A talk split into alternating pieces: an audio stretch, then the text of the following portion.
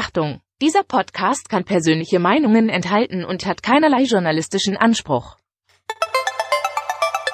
Ich lasse mir nicht absprechen, dass ich ein Herz für den VfB habe. Sverrisson, dann wieder Kügel. Gewinnt sein Dribbling gegen Burns und Guido Buchwald und der Ball ist im Tor. Nach 86 Minuten führt der VfB Stuttgart in Leverkusen mit 2 zu 1.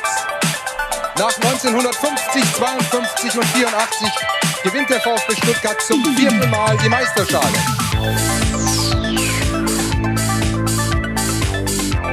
Jetzt müsste der Ball endlich noch einmal hereinkommen. Jetzt kommt er weit nach hinten auf Hitzelsberger! Mario Gomez, spitze Winkel, noch einmal nach innen. Pizza hat den Ball und es gibt noch einmal Abstoß vom Tor. Und jetzt ist das Spiel aus und der VfB Stuttgart ist deutscher Fußballmeister.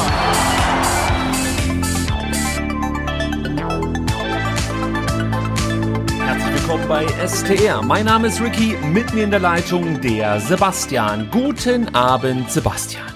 Schönen guten Abend, Ricky. Ja, Mensch, Sebastian, zweite STR-Ausgabe in dieser Woche. Weißt du überhaupt, welchen Tag wir heute haben? Äh, irgendwas zwischen Spieltag 16 und 17, aber so kurz vor Jahresende, so kurz vor der Winterpause, müssen auch wir nochmal alles raushauen. Ja, stimmt. Und äh, wir können ja mal so ein bisschen aus dem Nähkästchen plaudern. Also wir denken uns ja dann immer, okay, englische Woche bedeutet ja, dass man ähm, in zwei Ausgaben relativ ausführlich über das Sportliche sprechen kann und ähm, dann auch so ein bisschen Vereinspolitik unterbringt, so dass man vielleicht zwei kompakte Folgen mit so um die, ja, ich sag mal 100 Minuten zusammenbekommt. Ja, genau. Sonntag sind wir daran schon gescheitert, aber das lassen wir uns natürlich noch gefallen. Aber ich glaube, auch heute ähm, sind wir mit diesen 100 Minuten, ähm, ja, äh, das könnte recht, recht optimistisch geschätzt sein, um es mal so auszudrücken. Ja, aber andererseits ist ja auch schön, dass äh, rund um den VfB Stuttgart sportlich und auch nicht sportlich so viel passiert, äh, dass einem die Themen nicht ausgehen. Also ich weiß gar nicht, wie das dann äh, andere Fans machen, die einen Podcast zu anderen Vereinen ähm, bespielen, bei denen halt einfach nichts passiert. Also deswegen nehmen wir es, wie es ist. Also ich bin nicht, nicht undankbar. Das stimmt schon. Aber vielleicht ist es wirklich irgendwann eine Option zu sagen, man macht STR täglich. Und ähm, ich sehe uns schon, STR 24-7 auf irgendeinem, so ähm, weiß ich nicht, so, so, so einem Ramsch-Sendeplatz äh, auf so einem Satellitenkanal äh, uns äh, ja, etablieren. Also wer weiß, was da noch so kommen mag im kommenden Jahr. Gut, ich muss mich schon wieder entschuldigen bei euch. Ich habe letzten Sonntag angekündigt, heute werde ich definitiv äh, die Danksagungen hier ähm, tätigen äh, für viele Spender und Spenderinnen, die in den letzten Tagen immer mal wieder äh, ja, uns unterstützt haben. Ich habe es wieder nicht geschafft. Es tut mir wirklich le leid, Leute. Also äh, der Dienstag war natürlich schon relativ stressig. Das Spiel des VfB Stuttgart, dann ein bisschen Analyse. Ganz so tief gehen wir heute nicht rein. Dann kam der Mittwoch dazwischen. Ich habe Sebastian gerade erzählt, was ich am Mittwoch gemacht habe. Soll ich das nochmal erzählen, Sebastian? Ja, sag's bitte. Ja. ja, also das ist natürlich jetzt dann vielleicht nicht ganz so vereinbar äh, zu vereinbaren mit meiner Entschuldigung, aber ich, ich sag's einfach, wie es war. Ich habe mir nochmal das erste Spiel von Konstantinos Mafropanos beim FC Arsenal angeschaut, der äh, sein Debüt in der Startelf feierte gegen Manchester United. Und dieses Spiel habe ich mir reingepfiffen und danach hat der Algorithmus auf YouTube mir vorgeschlagen, ich könnte mir doch mal das Spiel, das also pass auf, das ähm, äh, Finale ähm, im Pokal der Landesmeister von 1974 reinpfeifen. Und zwar Atletico Madrid gegen den FC Bayern München. Und dann dachte ich mir so, oh, oh, ja, lass mal laufen, was da so los ist. Das ging 120 Minuten ähm, und endete 1 zu 1. Und das hatte zur Folge, dass es nicht ein Elfmeterschießen gab, sondern ein Wiederholungsspiel. Denn so war das früher. Und äh, dieses Wiederholungsspiel, kann ich schon sagen, habe ich mir nicht komplett angeschaut, aber ich habe mir die Zusammenfassung angeschaut und konnte da sogar was mitnehmen, was wir später nochmal aufgreifen können. Das ist der Teaser an der Stelle. Ah, okay. Und, und ich würde sagen, an, an, den mittler, ähm, an die mittlerweile 78 äh, Patronen, sagt man das so, ähm, richten wir uns dann auch nochmal speziell und das machen wir, glaube ich, dann in der Winterpause, oder? Ja, ich würde sagen, das kriegen wir dann noch dieses Jahr hin, aber du sagst ja, schon in, in der Winterpause. Also vielleicht dann ähm, in der Ausgabe, was ist jetzt am ähm, Dienstag für ein Datum, weißt du das auswendig? 21. Äh, kann das sein? Ja, vielleicht. Ja, ich glaube schon. Eine Woche später, sozusagen. Genau, und ich glaube, wir, wir verlosen auch was, ne? Haben wir besprochen. Ja, ähm, ich, mir ist es schon wieder entfallen, aber du hast das auf jeden Fall Ja, auf dem. Schirm. Ja, ich hab's auf dem Schirm. Genau. Okay. Also ihr merkt es, wir sind gerade im STR-Stress, aber es macht uns Spaß. Und jetzt müssen wir über ein Spiel sprechen, das uns mh, ja eher so semi viel Spaß äh, bereitet hat. Schon im Vorfeld ist es eigentlich immer die Partie, auf die man am ehesten verzichten kann, weil ja, man weiß eigentlich, es geht um nichts. Äh, du haust dich ohne Ende rein. Am Ende wird nicht allzu viel dabei rauskommen. Wir reden natürlich über das Spiel gegen den FC Bayern München, Sebastian, ja. Und der VfB Stuttgart macht es dem FC Bayern München eine Stunde lang schwer. Er hat es in den ersten äh, 45 Minuten ganz gut gemacht, hatte Chancen zur Führung. In der zweiten Halbzeit hatte man Chancen zum Ausgleich und zum Anschluss. Aber am Ende heißt es nach drei Toren von Serge Gnabry und zwei weiteren Treffern von Robert Lewandowski dann doch 0 zu 5. In der Vorbesprechung haben wir gesagt, du darfst den Bayern nichts zugestehen. Der VfB hat den Bayern allerdings einiges zugestanden. Acht Großchancen, 25 Torabschlüsse, davon 12 aufs Tor. Äh, trotzdem will ich nicht äh, unterschlagen, dass der VfB 60 Minuten lang engagiert und mutig gespielt hat. Sebastian, war es am Ende nur die individuelle Qualität, die zu diesem 0 zu 5 führte, oder kann man der Mannschaft, also dem VfB, schon das ein oder andere vorwerfen? Ja, es war natürlich ein Stück weit ähm, die individuelle Qualität der Bayern, die das Ergebnis dann so hoch gestaltet haben. Ähm, aber ich finde, man kann dem VfB ähm, absolut was vorwerfen. Denn wenn du gegen die Bayern die gegen die Bayern 2021 auch nur den Hauch einer Chance haben möchtest, als ein Club wie der VfB Stuttgart, dann musst du natürlich dein bestes Spiel spielen an dem Tag. Und ähm, ich würde sagen, das hat der VfB nicht hinbekommen, weil man einfach viel zu viele äh, Fehler eingestreut hat. Ne? Also gucken wir uns unsere Dreierkette an, äh, oder die Viererkette, die es dann äh, teilweise war, die uns in der Saison wirklich schon oft begeistert hat. Ah, Da war niemand fehlerfrei, teilweise wirklich grobe Schnitzer. Das gleiche gilt für Florian Müller, der ein Tor verschuldet hat. Und mh, wenn du halt diese Fehlpässe spielst, ähm, dann ist das halt für, gegen die Bayern tödlich und das äh, möchte ich kritisieren, weil das ist gegen keine Mannschaft gut, ähm, aber die Bayern nutzen dann ja fast jeden Fehler und schenken dann halt dann die Tore ein und ähm, ja, so mutig das auch war, es war dann halt eindeutig äh, zu fehlerhaft, äh, um da äh, ja äh, nicht unterzugehen, geschweige denn irgendwas mitzunehmen. Klar, also die Bayern provozieren solche Fehler schon sehr, sehr gut und du sagst es, sie nutzen sie natürlich auch wirklich ähm, ein, einfach konsequent aus, ja. Also das, das muss man einfach so sagen. Aber ich glaube, selbst gegen andere Gegner wäre es für den VfB am vergangenen Dienstag äh, schwer gewesen, etwas mitzunehmen, weil man auf der einen Seite, das hast du ja auch schon gesagt, die eigenen Chancen nicht nutzt und auf der anderen Seite dann gerade defensiv äh, zu viele Fehler macht. Ähm, allen voran, den muss ich jetzt einfach rauspicken, Marc Oliver Kempf, der, glaube ich, das schlechteste Spiel in seiner Stuttgarter Karri- Karriere äh, am Dienstag abgeliefert hat. Also ihn fand ich wirklich besonders schlecht. Ich habe mir schon die Frage gestellt, ob er versucht, die Ablösesumme äh, so ein bisschen zu drücken, die am Raum steht. Sollte er wirklich jetzt schon in der Winterpause nach Berlin wechseln. Aber ich glaube, ähm, das, das wird damit nichts zu tun haben, also mit seiner Leistung, oder? Nein, ich glaube, da, da, das ist auch ein bisschen, bisschen ungerecht. Ähm, Denn er war, er war auch der schnellste Spieler beim VfB, muss man auch sagen. Und ähm, er, nee, er hatte eine, lange Pause auch und hat es mal äh, von Anfang an auch wieder gespielt. Und das war kein gutes Spiel, aber ich glaube, das kann man auch über seine Kollegen dahinter Defensive sagen. Und ja, also wenn du äh, gegen die Bayern dein A-Game nicht abrufen kannst, dann wirst du keine Chance haben. Das hat der VfB nicht geschafft und insofern hat man eine Folge richtig äh, verloren und äh, ja, in der Höhe vielleicht dann nicht, nicht ganz verdient, aber ach, die Bayern hatten auch noch einen, einen Pfostenschuss, also hätte auch 6-0 ausgehen können. Also insofern, pff, ja, Ja, schwier also- schwieriges Spiel, aber der VfB hat tatsächlich nicht gut genug gespielt, um da irgendwas zu holen. Also wenn du aus den Chancen keinen einzigen Treffer äh, machst und hinten dann patzt, dann, dann reicht's halt ähm, gegen viele Mannschaften nicht, um zu gewinnen ähm, und gegen die Bayern reicht's dann halt nicht mal, um knapp zu verlieren. Das ist halt so. Das ist ja das ähm, Ulkige, sag ich mal, an, an diesem Spiel. Eigentlich bist du mit dem 0-5 noch ganz gut bedient, weil die Bayern durchaus Chancen hatten zu einem 0-6 oder 0-7. Auf der anderen Seite äh, fällt das gefühlt viel zu hoch aus, weil der VfB Ja. halt wiederum äh, gute Phasen hatte und auch große Chancen hatte, die, die man nicht nutzen konnte. Also es ist schon irgendwie, ähm, es ist schon scheiße irgendwie gelaufen am äh, Ja, äh, man so irgendwie sagen, äh, ja. ein weirdes Spiel, auch wenn du dir Statistiken anguckst. Ne? Also jetzt ähm, Expected Goals, ja, kann man davon halten, was man will, aber äh, VfB äh, 0,92, sagen wir mal 1, ähm, die Bayern 3,87, also statistisch gesehen vielleicht ein 1 zu 4, aber dann guckst du dir die Schüsse an, ähm, der VfB kriegt einen einzigen Ball aufs Tor von Manuel Neuer und die äh, Bayern kriegen halt äh, zwölf Schüsse aufs äh, VfB-Tor. Ne? Also das spricht dann auch wieder eine deutliche Sprache. Alles war ein Stück weit ein seltsames Spiel auch, ja. Und äh, deshalb, weil es so seltsam war und auch so wehtat, muss man ja sagen, habe ich mir gedacht, ähm, komm, frag mal auf Twitter nach, ob wir jetzt heute bei der SDR-Ausgabe ähm, dieses Spiel in gewohnter Art und Weise sezieren sollen oder ob wir es kurz und schmerzlos machen sollen, Sebastian. Und die Umfrage war eindeutig. 82 Prozent meinten kurz und schmerzlos. Bitte nicht äh, die Ein-Stunden-Analyse, die man sonst so äh, von SDR gewohnt ist. Deswegen wollen wir auch wirklich das Ganze jetzt hier so kurz wie möglich halten. Also der VfB setzt gegen den Ball auf eine Viererkette mit vier gelernten Innenverteidigern und gerade auf der linken Seite klappt das meiner Meinung nach nicht so gut. Kempf hat immer wieder Probleme mit Gnabris Dribblings und ja, Gnabry wird viel zu oft, viel zu spät von Kempf unter Druck gesetzt und das sorgte dann auch schon relativ früh immer wieder für, ich sag mal, äh, so Halbchancen für die Bayern. Da war noch nichts Spektakuläres dabei, aber man konnte schon sehen, dass der Gnabry da doch relativ viel Platz hat und relativ viel zaubern konnte. Das ist die erste Kritik an Kempf. Sebastian, weitere werden folgen.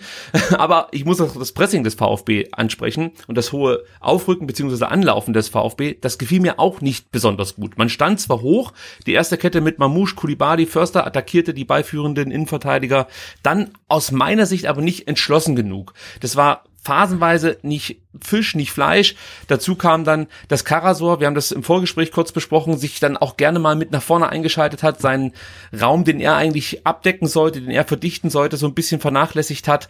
Ähm, kam es ja auch so vor, dass der VfB zwar sehr engagiert spielt, aber äh, es hier und da dann schon noch an der gewohnten Kompaktheit mangelt? Äh, ja, es sah auf den ersten Blick relativ gut aus, aber man hat mit der Zeit auch gemerkt, na, so richtig ähm, effektiv ist das nicht. Und äh, ich, ich mache das ganz ungern, aber ich muss jetzt dann wirklich äh, äh, Thomas Müller dann mal äh, nicht zitieren, aber wiedergeben. Der sagte, naja, wenn der Gegner halt so hoch anläuft wie der VfB, dann stellt uns das erstmal vor Probleme, aber nach einer gewissen Zeit äh, wissen wir, wie wir das bespielen können und dann haben wir unsere Chancen. Und genauso war es ja auch. Ne? Also es war dann einfach nicht so effizient, nicht so kompakt, nicht so aggressiv, dass der Bayern wirklich in Nöte gekommen wären. Und mit zunehmender Spielzeit haben sie halt halt dann ähm, ja die die Räume hinter der ersten Stuttgarter Pressinglinie immer besser nutzen können und die Leute da gefunden und ähm, ja, dann sah das ganz gut aus, hat aber nicht viel gebracht. Trotzdem gab es ja mindestens eine gute Balleroberung äh, vom VfB Stuttgart und zwar an der 25. Minute, denn da eroberte Philipp Förster den Ball von Lukas Wer Hernandez. sonst? Wer sonst? Ja, ja natürlich. Äh, spielt ihn dann raus auf äh, Kulibali und Tongi setzt sich gut gegen Coman durch äh, und spielt dann einen ordentlichen Pass in die Mitte auf Mamouche. Vielleicht hätte der Pass noch ein bisschen steiler kommen können.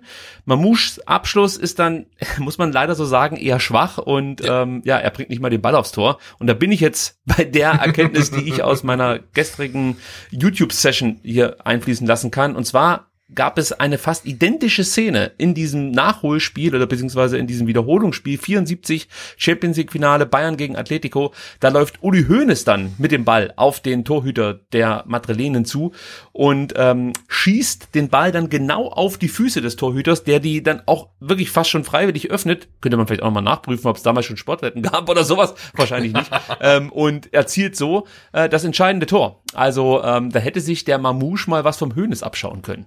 Aber was sagst du zu der Szene? Also an sich gut rausgespielt, aber dann halt scheiße verendet. War, war das der neuer Faktor? Hat Mamouche ähm, zu lange darüber nachgedacht, dass Manu Neuer vor ihm steht?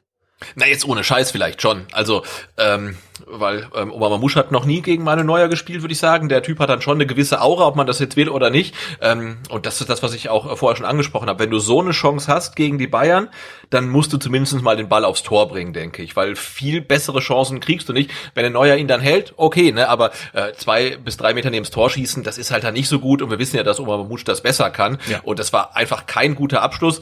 Aber der Angriff vorher war richtig gut. Also Ballgewinn Förster und auch Kulibali, der mir auf der rechten Seite dann also eigentlich recht gut gefallen hat. Ähm, hatte zwar äh, gegen Davis halt Geschwindigkeitsnachteile, ähm, aber grundsätzlich hat er das ganz gut gemacht. Wirklich schöner Pass in die Mitte und ja, da muss dann wirklich mehr rausspringen. Ja, also das war das, was mich in dem Moment einerseits geärgert hat, dass man die Chance nicht genutzt hat, auf der anderen Seite hat es mir halt Mut gemacht, weil genau so habe ich mir gedacht, kann es funktionieren. Also wenn man dann wirklich schnell nach vorne spielt, wenn äh, gerade Kulibadi auch die Räume nutzt, die Davis immer anbietet, weil der halt ja. sehr offensiv äh, seine seine Außenverteidigerrolle interpretiert, äh, dann kann da wirklich was gehen. Aber ja, wir wissen ja jetzt, es sollte nicht mehr so viele dieser Szenen geben. Es gab weitere Chancen, aber so wie die jetzt herausgespielt wurde, gab es nicht mehr allzu viel.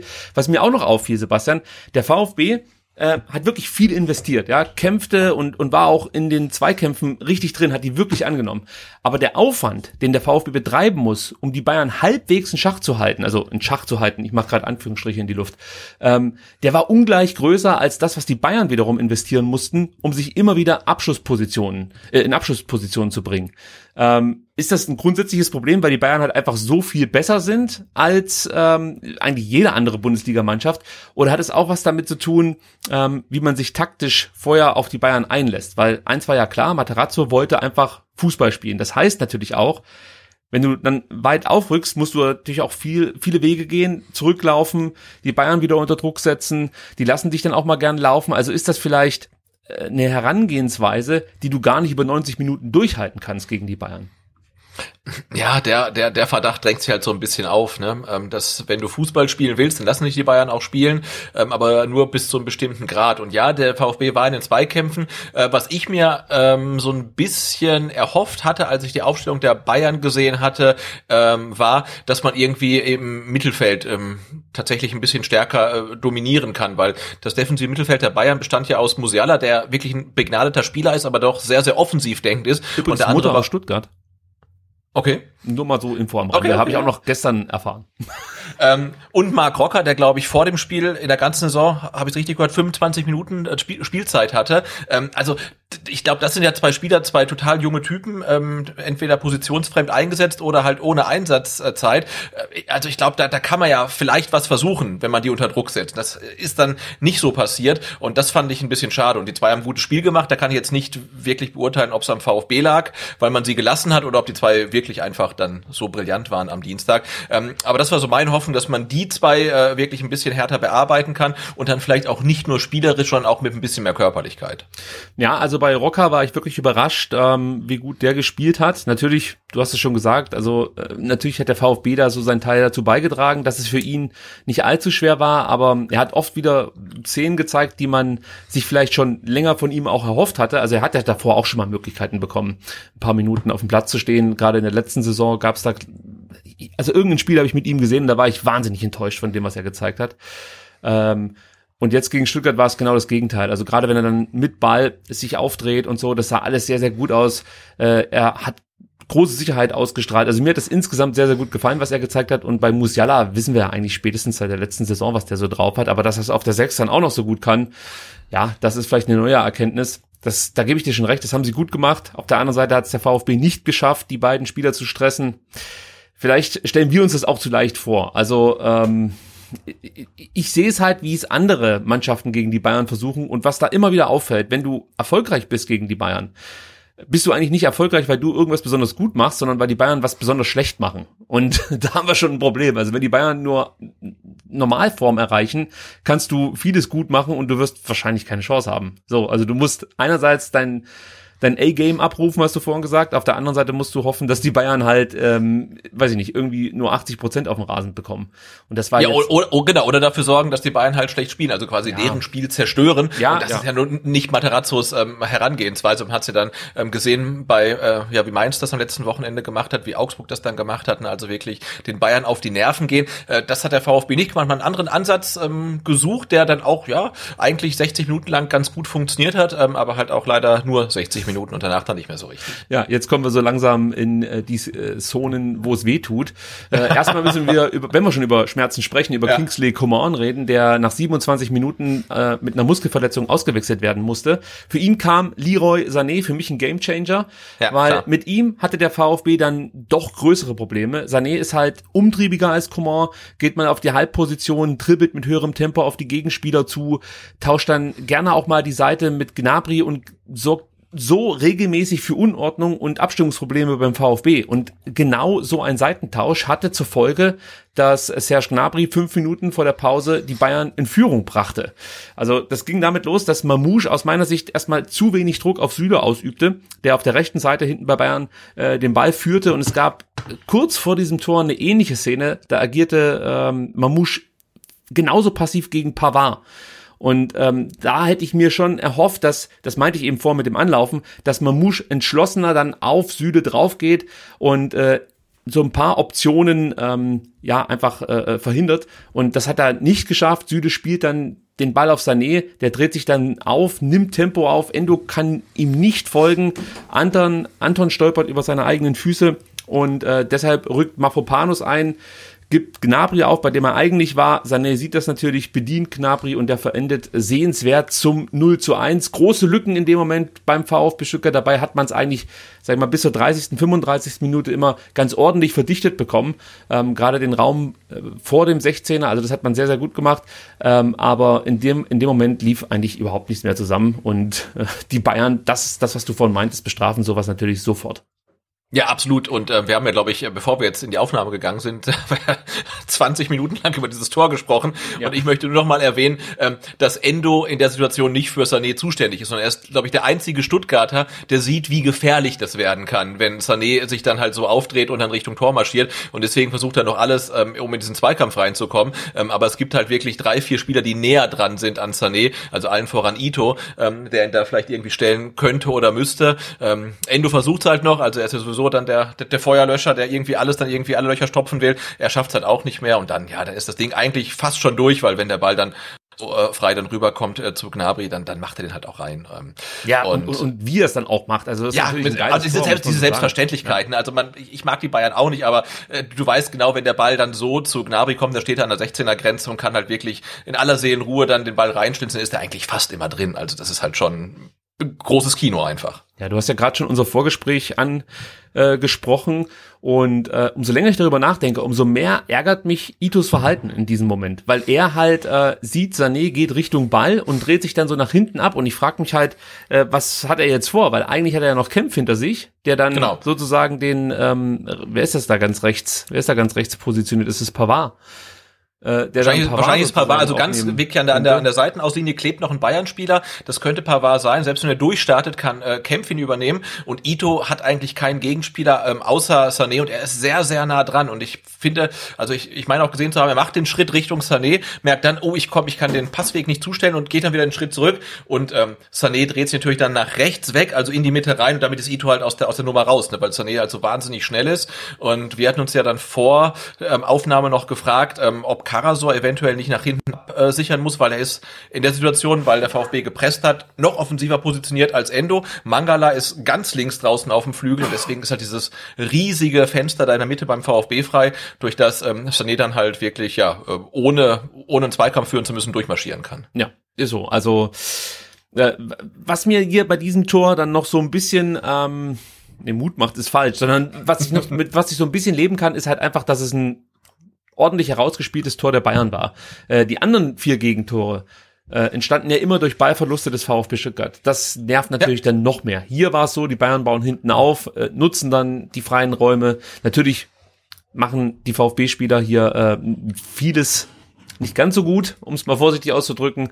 Ähm, aber ich sag mal, solche Tore, die lasse ich mir noch gefallen. Aber wenn ich natürlich dann viermal in Folge den Ball verliere und deshalb Tore eingeschenkt bekomme, das äh, schmerzt mir dann, schmerzt mich dann doch schon so. Ja, und, und, und viermal in der Gegner schon Hälfte vor allen Dingen, ne? Ähm, das kommt ja noch dazu. Und Was man dem VfB aber zugute halten ja. muss, ja. Also man ließ sich auch von diesem Rückstand nicht schocken und startete noch vor dem Halbzeitpfiff, die Aufholjagd. Zunächst hatte Förster nach einem guten Dribbling durchs Zentrum die Chance zum Ausgleich. Leider verpasst er in der Szene den richtigen Moment zum Torabschluss. Ähm, ja, ich habe mir hier wieder notiert, Vintage Förster.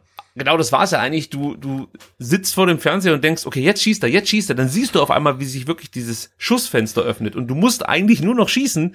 Ja. Und er versucht dann nochmal Pavard irgendwie auszuspielen. Ähm, das gelingt ihm auch, aber sein Torabschluss selbst ist dann äh, nicht mehr besonders gut, wird auch geblockt. Ach, das war auch wieder so eine Szene. Solche bekommst du halt nicht allzu oft gegen die Bayern. Und wenn du sie dann nicht nutzt, musst du dich nicht wundern, wenn du am Ende auch hoch verlierst, Sebastian. Ja, und das Standbild ist halt wirklich gemein. Ne? Also wenn du wirklich dann in der Situation, wo er dann das Schussfenster hat, auf Pause drückst, dann siehst du, er steht wirklich auf der 16-Meter-Linie und es ist niemand zwischen ihm und Manuel Neuer. Also er hat quasi einen elf Meter aus 16 Metern und er schießt nicht. Ähm, und da könnte man sagen, mal wieder die falsche Entscheidung getroffen. Ähm, ich habe es dann gestern das Spiel mit der Familie geguckt und meine Frau meinte in der nach der dritten Zeitlupe, der wollte schießen, hat es aber technisch nicht hinbekommen. Wenn man genau hinguckt, es könnte sein, dass er wirklich abschließen wollte, hat dann aber irgendwie ist er aus dem Tritt gekommen und hat gemerkt, okay, ich, ich kann jetzt nicht abschließen, ich muss noch einen Schlenker machen. Ähm, das würde ich ihm mal zugute halten. Ähm, falls nicht und er hat sich wirklich dazu äh, willentlich entschlossen, noch einen Gegenspieler aussteigen zu lassen, da muss man sagen, also äh, wenn du jemals irgendwie eine Bombe entschärfen musst und weißt nicht, ob rot oder blauer Draht, ruf Philipp Förster an und mach das Gegenteil von dem, was er sagt. Ich werde äh, mich daran erinnern, wenn ich mal in der Situation bin. Ja. Aber was ähm, deine Frau gesagt hat, das ist ganz interessant, weil es könnte natürlich dann auch mit dem Rasen zusammenhängen. Also Rasen ist natürlich jetzt dann vielleicht auch der falsche ja. Begriff, äh, mit dem Acker zusammenhängen. Äh, vielleicht ist der Ball dann noch mal kurz so, ein- so ein Tick versprungen. Ja. Und man kennt das ja, wenn man selber mal Fußball gespielt hat und du merkst auf einmal, nee, jetzt liegt er eben nicht mehr da, wo er liegen sollte. Äh, dann ist, ist der Moment einfach vorbei, wo du schießen Ja. möchtest. Auch wenn es im Fernsehbild so aussieht, als ob jetzt der beste Moment wäre, für dich ist in dem Moment eben nicht mehr der ideale. Genau, aber, aber wenn man sich mit dem Hintergedanken mal anguckt, die Szene halt wieder und wieder, ähm, dann könnte man rein interpretieren, dass er abschließen wollte, aber der Ball äh, kurz verspringt oder merkt, okay, das, das geht nicht. Also der, der rutscht mir über den Spann oder sonst was, ich muss mir ein besseres Schussfenster nochmal suchen, weil so äh, kriege ich den nicht. Also vielleicht auch eine falsche Entscheidung, aber äh, es, es könnte so gewesen sein. Also hätte sich der VfB am Montag den Rasen nicht selbst äh, kaputt treten sollen. Weil ich habe mich die ganze Zeit gefragt, wie kann denn der Rasen so aussehen? Äh, also das letzte Ja, so, also, also aus wie, wie irgendwie nach so einem Rihanna-Konzert im Neckarstadion oder so, ne? Ja. Ja, also äh, ich habe den gar nicht so schlecht in Erinnerung äh, aus Nee. dem Hertha-Spiel. Aber gut, jetzt hat er ja genügend Zeit, sich wieder zu erholen. Ich gehe davon aus, dann äh, gegen Leipzig sehen wir wieder einen tipptopp gepflegten Rasen. Ähm, und der Ich würde VfB nach dem Leipzig-Spiel tauschen, denke ich. Ja, du hast ja jetzt gesehen, dass uns der Rasen auch nicht gerade hilft. Also von daher ähm, habe ich nichts dagegen, wenn man jetzt wieder ordentlichen Rasen aus diesem Acker macht. Ähm, es kann dem VfB, glaube ich, nur zugutekommen. Ja, ähm, dann gab's noch direkt nach Wiederanpfiff, also nach Halbzeitpause, gute Chancen für den VfB. Das muss man auch ganz kurz erwähnen. Also da ist der VfB einfach tonangebend. Endo hat Chancen ähm, oder hat eine Chance. Förster hat wieder eine gute Möglichkeit. Es gibt noch weitere Halbchancen. Also der VfB ist eigentlich dran und sie wollten unbedingt den Ausgleich schaffen. Das hast du gemerkt. Sie rückten weit auf, sie pressten früh. Wie gesagt, sie erspielten sich Chancen. Sie ähm, ja waren in den ersten fünf fünf bis zehn Minuten der ersten äh, der zweiten Halbzeit die bessere Mannschaft. Aber die Frage, die ich mir natürlich jetzt im Nachhinein gestellt habe, ist, hat man da so ein bisschen die Balance verloren? Also genau in dieser starken, in diese starke Phase hinein ähm, kassiert der VfB ja dann das 0 zu 2. Was ist da deine Meinung zu? Äh, nee, also ich glaube nicht, dass man die Balance verloren hat. Also ich fand das wirklich, äh, wirklich sehr, sehr schön, wie der VfB aus der Kabine kam. Und es wäre auch nicht so, dass sie irgendwie wild gepresst haben und ähm, da wild um sich getreten haben und da völlig äh, planlos nach vorne gerückt sind, sondern sie haben ja wirklich äh, ja von Florian Müller äh, bis in die Spitze sich nach vorne kombiniert. Und ich glaube, die Bayern waren auch ein Stück weit erstaunt, äh, dass der VfB ähm, auf einmal äh, ja sich so sauber nach vorne kombiniert und gerade diese Halbchance von Endo, ähm, wo, wo er von, ich weiß gar nicht mehr, von dem angespielt wird und da eine unsaubere Ballverarbeitung hat, das war ja wirklich ein wunderbarer Angriff und wirklich bis zur Torchance durchkombiniert. Ähm, das, das war richtig gut und klar, mitten in dieser, äh, äh, ich glaube, wie, wie lange hat diese Superphase gedauert? Ich glaube, sechs Minuten kriegst du dann halt dann ähm, das 0 zu 2, aber ich finde nicht, dass man da die Balance verloren hat. Die, die Frage ist ja wirklich, ob du dann nach dem 0-2 oder spätestens nach dem 0-3 ähm, äh, dann vielleicht sagen musst, okay, jetzt müssen wir halt irgendwie mal ähm, das Programm wechseln, weil wenn wir jetzt mit zwei oder drei Toren gegen die Bayern zurückliegen, dann holen wir hier nichts mehr und wir wollen uns keine fünf Tore fangen, dann müssen wir vielleicht einen Gang zurückschalten. Aber ich glaube, die Phase, äh, die war richtig gut und wenn es der VfB schafft, dann aus den relativ guten Chancen äh, da den Ausgleich zu ähm, generieren, ähm, dann wird das vielleicht auch ein bisschen spannender, als es dann letztendlich geworden ist. Was ich mir halt wünschen würde, wäre äh, solche Phasen dann auch häufiger gegen Gegner wie, weiß ich nicht, Oh ja. Mainz, Wolfsburg, äh, jetzt zähle ich die ganzen Sieger auf, Hertha, äh, Augsburg, okay, jetzt haben wir welche ähm, zu sehen, weil äh, da hat man einfach gemerkt, was der VfB drauf hat. Ja, selbst nicht mit voller Kapelle, sondern äh, mit einer guten Startelf, aber wir wissen ja, wer da so noch auf der Bank saß und wer äh, nicht eingesetzt werden konnte. Also wenn man sich jetzt überlegt, da wäre jetzt noch ein Sascha Kalajdzic dabei gewesen, ein topfitter Silas, ein Chris Führig. Also ähm, da wäre vielleicht noch mehr nach vorne gegangen. Und wenn du dann einfach siehst, wie der VfB Fußball spielen kann, äh, da macht dann macht das wirklich Mut. Und das ist dann auch immer der Grund, warum ich sage, ich bin felsenfest davon überzeugt, dass diese Mannschaft nicht absteigt, weil da so viel Qualität drin steckt, ähm, dass man also man muss es schon fast nicht wollen, ja, den Klassenerhalt, um um abzusteigen. Also es ist, ich kann es mir einfach nicht vorstellen. Der VfB ja, ja, aber das ist, ist ja auch, auch so, so gut. Ja, genau, aber das ist ja dann auch tatsächlich so, ähm, als äh, langjähriger VfB-Fan weiß man das ja, so ein Trademark ähm, der, der Mannschaft, dass sie gegen richtig gute Mannschaften, also gegen die äh, Top-Teams der Liga, gut spielen und trotzdem verlieren, einfach aufgrund der Qualität. Und dann sagt man jedes Mal, ja, aber wenn sie so jetzt gegen Mainz und gegen Augsburg und gegen Bochum und gegen Bielefeld spielen, dann gewinnen die locker und dann spielen sie aber nicht so, dann spielen sie halt schlecht, ja. Und du musst die Leistung natürlich dann auch gegen vermeintlich schlechtere Gegner abrufen, um halt äh, Punkte mitzunehmen. Und äh, ich gebe dir recht, das, das, das sah gut aus. Nur für sechs Minuten, klar gegen die Bayern. Ähm, wenn man die Leistung auch gegen, gegen äh, Gegner auf Augenhöhe, wie zum Beispiel den ersten FC Köln, dann über eine längere Zeit abrufen kann, dann ist da sicherlich was drin, klar. Wir haben es gerade eben schon mehrfach gesagt, das 0 zu 2 fällt in die beste Phase des VfB. Und wie passiert das? Ja, unser griechischer Gott Mafropanos spielt erst den Fehlpass, dann äh, verliert Kempf ein Stück weit die Übersicht und lässt sich oder Gnabry läuft ihm dann im Rücken weg. Also da ist Kempf nicht ganz online, würde Nico Willig sagen. äh, anschließend schafft es Kempf dann nochmal äh, sich besser zu positionieren, sich Gnabry in den Weg zu stellen. Ganz kurz muss man sagen, weil äh, Gnabry lässt Kempf dann doch relativ alt aussehen, lässt ihn aussteigen und macht dann sein zweites Tor an diesem Abend. Ja, da geht es halt schon los. Also du verlierst den Ball, Mafropanos in dem Fall, dann steht Kempf schlecht und ja, das nutzen die Bayern halt gnadenlos aus. Und das ist das, was mich halt einfach ärgert, wenn du dann so leicht fertig die Bälle verlierst. Und wenn es einmal passiert, okay, aber es passiert ja dann noch drei weitere Male. Und ja. das hat mich echt wahnsinnig genervt, ja. Äh, willst du noch was zum Tor sagen? Wenn nicht, können wir vielleicht noch erwähnen. Nee, aber ja, ich wollte nur sagen, dass ich da dann auch, äh, auch hier wieder dann Gnade mit Marc Oliver Kempf walten lasse, weil also ich glaube, wenn du eins gegen eins gegen einen Gnabry oder gegen Sané spielen musst, das ist halt schon bitter. Also man kann ihm wirklich den, den Vorwurf machen, dass er äh, Gnabry halt im Rücken da irgendwie so ein bisschen aus den Augen lässt, aber dann halt im, im 1 zu 1 und er wackelt dich dann aus und hat dann so eine gute Schusstechnik. Puh, ja, also die, die Situation darf gar nicht erst entstehen. Ähm, das da, ist da ist dann das, das Kind schon in den Brunnen gefallen und wenn dann ein Kampf, ein Kampf gegen einen Gnabry oder gegen einen Sané dann steht, dann hast du eigentlich schon verloren. Äh, nicht, weil der Kampf so schlecht ist oder einen schlechten Tag hat, sondern weil die anderen einfach individuell so gut sind. Aber wenn du solche Szenen verhindern möchtest, musst du dich halt besser positionieren, musst du die Übersicht äh, behalten und und ja. ja klar oder oder du musst halt als Mavropanos dann auch sagen, okay, ähm, ich spiele den Karasor was glaube ich nicht an, weil der hat einen Gegner im Rücken, ich schlag den Ball halt lang, was ja. am was am, am, am Dienstag halt so gut wie nie passiert ist. Ne? Also man spielt halt risikoreich und wird halt in der Situation und in drei weiteren dann auch bestraft. ja, also der, der VfB auch nach dem dem 0 zu 2, ja, äh, zeigt er sich ja wenig beeindruckt von diesem zweiten Gegentor und spielt weiter nach vorne. Förster hat nochmal eine äh, gute Möglichkeit. Also die wollten unbedingt ihr Tor machen. Und ich sag mal so, bei 0-2 lasse ich mir das auch noch gefallen, dass man sagt, ich, ja. ich, ich versuch's noch. Also, da bin ich dabei, ja. Ja, das ist noch okay. Und es erinnerte mich so ein bisschen an einen Boxkampf, wenn ein sehr guter gegen einen sehr mutigen, aber nicht ganz so guten Boxer antritt. Ja, also der mutige macht viel und rackert, ohne großen Schaden anzurichten. Und der gute Boxer geht halt chirurgisch vor und setzt zur richtigen Zeit die Wirkungstreffer, Sebastian. Und die Bayern landeten dann gleich drei dieser Wirkungstreffer und zwar hintereinander.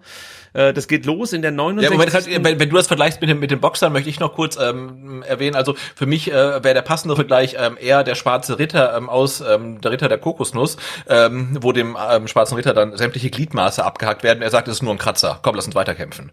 Also, also so, so kam mir das eher vor. Man, man merkt schon, äh, wer hier was in seiner Freizeit so konsumiert.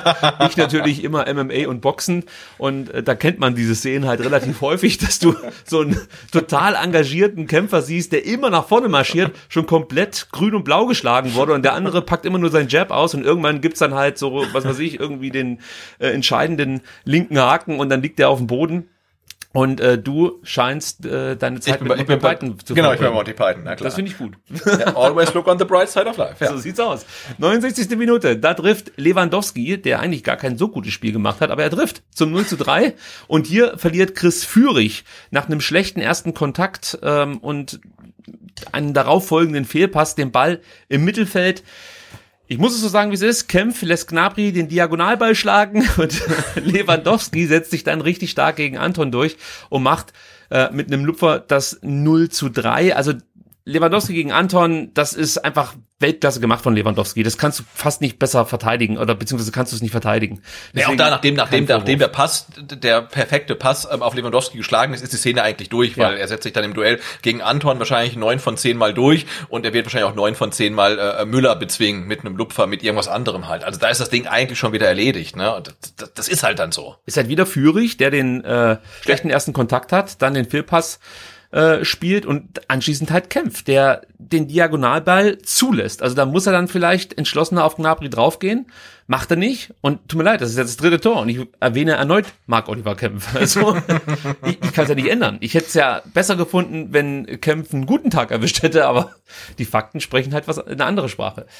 72. Minute, das 0-4 und wieder trifft Lewandowski. Diesmal verliert Anton 25 Meter vor dem gegnerischen Tor den Ball. Und da, ja, und da, da, da bin ich dann ernsthaft ein bisschen sauer geworden. Das also, wollte ich dich jetzt fragen. Muss man beim Stand von 0-3 also muss da einer aus der letzten Kette noch so weit rausschieben und vor dem gegnerischen 16er rumkaspern. Das verstehe ich nämlich nicht, muss ich genau, sagen. Genau, also ich würde auch sagen, wenn du als VfB Stuttgart 20 Minuten vor dem Abpfiff äh, 0 zu 3 gegen die Bayern hinten liegst, ist die Chance, dass du noch einen Punkt aus diesem Spiel mitnimmst. Ich würde sagen, die liegt bei 0,0001 Prozent. Und warum ist dann ein Innenverteidiger, der zentral in der, in der Dreier- oder Viererkette spielt, am gegnerischen 16er unterwegs? Frage 1. Und Frage 2 ist, warum lässt sich den Ball davon Musiala so abnehmen halt? Ne? Also, kein aber Foul, warum ist, muss man gleich dazu sagen. Es war kein Foul, aber aber, ne, aber also äh, Bayern Mittelfeldspieler, der auf der 6 spielt, aber eigentlich ja offensiv denkend ist, äh, gewinnt einen Defensiv-Zweikampf gegen unseren Innenverteidiger. Finde ich auch schon dann irgendwie wieder schwierig. Aber die Frage, die grundsätzliche Frage ist ja, warum ist Anton vorne am Bayern 16er, wenn wir 0-3 hinten liegen? Also das verstehe ich dann wirklich nicht. Ja, also ist so. Und Süle spielt dann einen langen Ball auf Gnabry. Und Sebastian, was jetzt kommt, auch da pennt Kempf wieder, denn eigentlich aus meiner Sicht, ja, also ich, ich wie gesagt, wir sind ja Laien, schauen uns Fußball an und ähm, äh, man hört dann irgendwelche Experten, man hört sich irgend oder man liest sich dann auch Fachliteratur durch und versucht dann natürlich so ein paar Rückschlüsse zu ziehen, was hat wer zu welchem Zeitpunkt falsch gemacht. Und ich sag deswegen, dass Kempf hier pennt, weil er aus meiner Sicht eigentlich direkt nach diesem Ballverlust von Anton sich nach hinten absetzen muss. Weißt du, also er, er sieht, ja. Anton verliert den Ball, bleibt dann aber trotzdem relativ weit hoch stehen und setzt sich nicht sofort nach hinten ab. Dann hätte er vielleicht noch die Möglichkeit gehabt, ähm, ja, grö mehr, größeren Schaden zu verhindern, so möchte ich es mal sagen. Ich möchte mich daran aber jetzt gar nicht hochziehen. Es ist am Ende auch egal, ob das jetzt 04 oder 05 ausgeht. Trotzdem, auch hier sieht Kemp wieder nicht besonders gut aus. Gnabry spielt den Ball dann scharf vors Tor. Endo kann gegen Lewandowski nichts machen. Äh, und dann steht's halt 04. Ja, hast du noch was zu diesem Tor hinzuzufügen? Äh, nee. Eigentlich nee. nicht, außer dass es schon weh tat zu dem Zeitpunkt. Und, und ich habe mir wirklich Sorgen gemacht, denn äh, zwei Minuten später steht es plötzlich 0-5, denn dann ähm, macht der eigentlich starke Flo Müller auch noch einen Fehler. Diesmal verliert Mamouche den Ball im Mittelfeld gegen Sané. Das war mir in dem Moment dann auch zu wenig von Oma, also in dieser Aktion, sonst hat er das teilweise gut gemacht, also gerade mit Ball oder wenn der VfB angegriffen hat, dann fand ich Oma Mamouche richtig gut gegen den Ball. Wir haben es ja beim 0-1 äh, schon äh, gesagt war er nicht immer konsequent genug in Sachen Anlaufen, aber vielleicht hat man auch gesagt, Oma, lauf nur vorsichtig an, geh nicht ganz drauf oder was weiß ich, ich weiß nicht, was da die Vorgabe war. Es sah für mich halt eher so halbherzig aus und in dem Moment war es halt auch wieder eher so halbherzig ähm, und er muss eigentlich erkennen, dass Sané da angerauscht kommt, beziehungsweise muss es ein Kommando vom Mitspieler geben und dann muss man sich früher vom Ball trennen. Das macht er nicht, er verliert hier relativ fahrlässig den Ball. Anschließend ist Karasor überfordert. Ich habe mir notiert, der steht reglos äh, wie ein Pfosten auf einer Bergwiese ähm, aber das, das stimmt nicht ganz. Ich habe mir das nochmal angeguckt. Er bewegt sich schon, aber es sieht irgendwie halt so aus, als ob er komplett überfordert ist mit dieser Aktion, äh, die die Bayern dann starten. Und die Abstimmung zwischen Ito und Kempf passt nicht. Florian Müller verschätzt sich dann bei äh, einer Thomas Müller Flanke. Ja, und der einzige, der den Überblick behält, ist Serge Gnabry, der das 0 zu 5 macht, sein drittes Tor, sein, äh, seine zwei Assists für die Lewandowski-Tore sollte man vielleicht auch nochmal hervorheben. Das heißt, Gnabry schießt eigentlich im Alleingang den VfB Stuttgart ab. Ja, ja, ja. Ja, ähm, war mir dann fast egal, dieses äh, fünfte Gegentor. Aber als dann auch noch dieser Pfostentreffer folgte und es gab, glaube ich, nochmal eine gute Abschlusschance, weiß gar nicht mehr, ob es auch nochmal Gnabry war, ähm, ja, da habe ich dann schon gedacht, Leute, also jetzt bitte hier kein 06 oder 07. Also das Ja, 05 das- ist schon derb, aber genau, das, das, das war schon so eine Phase. Ähm, ich erinnere mich da äh, an meine ähm, nicht wirklich ruhmreiche Jugendfußballlaufbahn, als wir irgendwann mal ähm, wegen zu wenig Spieler keine C-Jugend äh, bilden konnten, dann glaube ich eine B2 gegründet haben und dann halt irgendwie halt gegen ein Jahr ältere ähm, gespielt haben und da regelmäßig zweistellig verloren haben. Und du legst halt, dann kriegst ein Gegentor. Christian Riedmüller in einer Mannschaft gespielt. Ja, wahrscheinlich, ja. Und legst halt dann den Ball halt irgendwie äh, zum Anstoß hin, verlierst ihn so wieder und kriegst das nächste Tor. Ne? Und diese fünf Minuten, die haben sich ja genauso angefühlt. Ne? Der- VfB völlig, völlig die Kontrolle verloren, hatte auch kein Rezept mehr, wie man da irgendwie gegensteuern kann und hätte auch locker noch eins mehr fallen können für die Bayern. Also das war wirklich eine ganz, ganz kritische Phase, weil wenn man überlegt, ne, äh, ähm, drei Tore in fünf Minuten und du hast noch 15 Minuten zu spielen,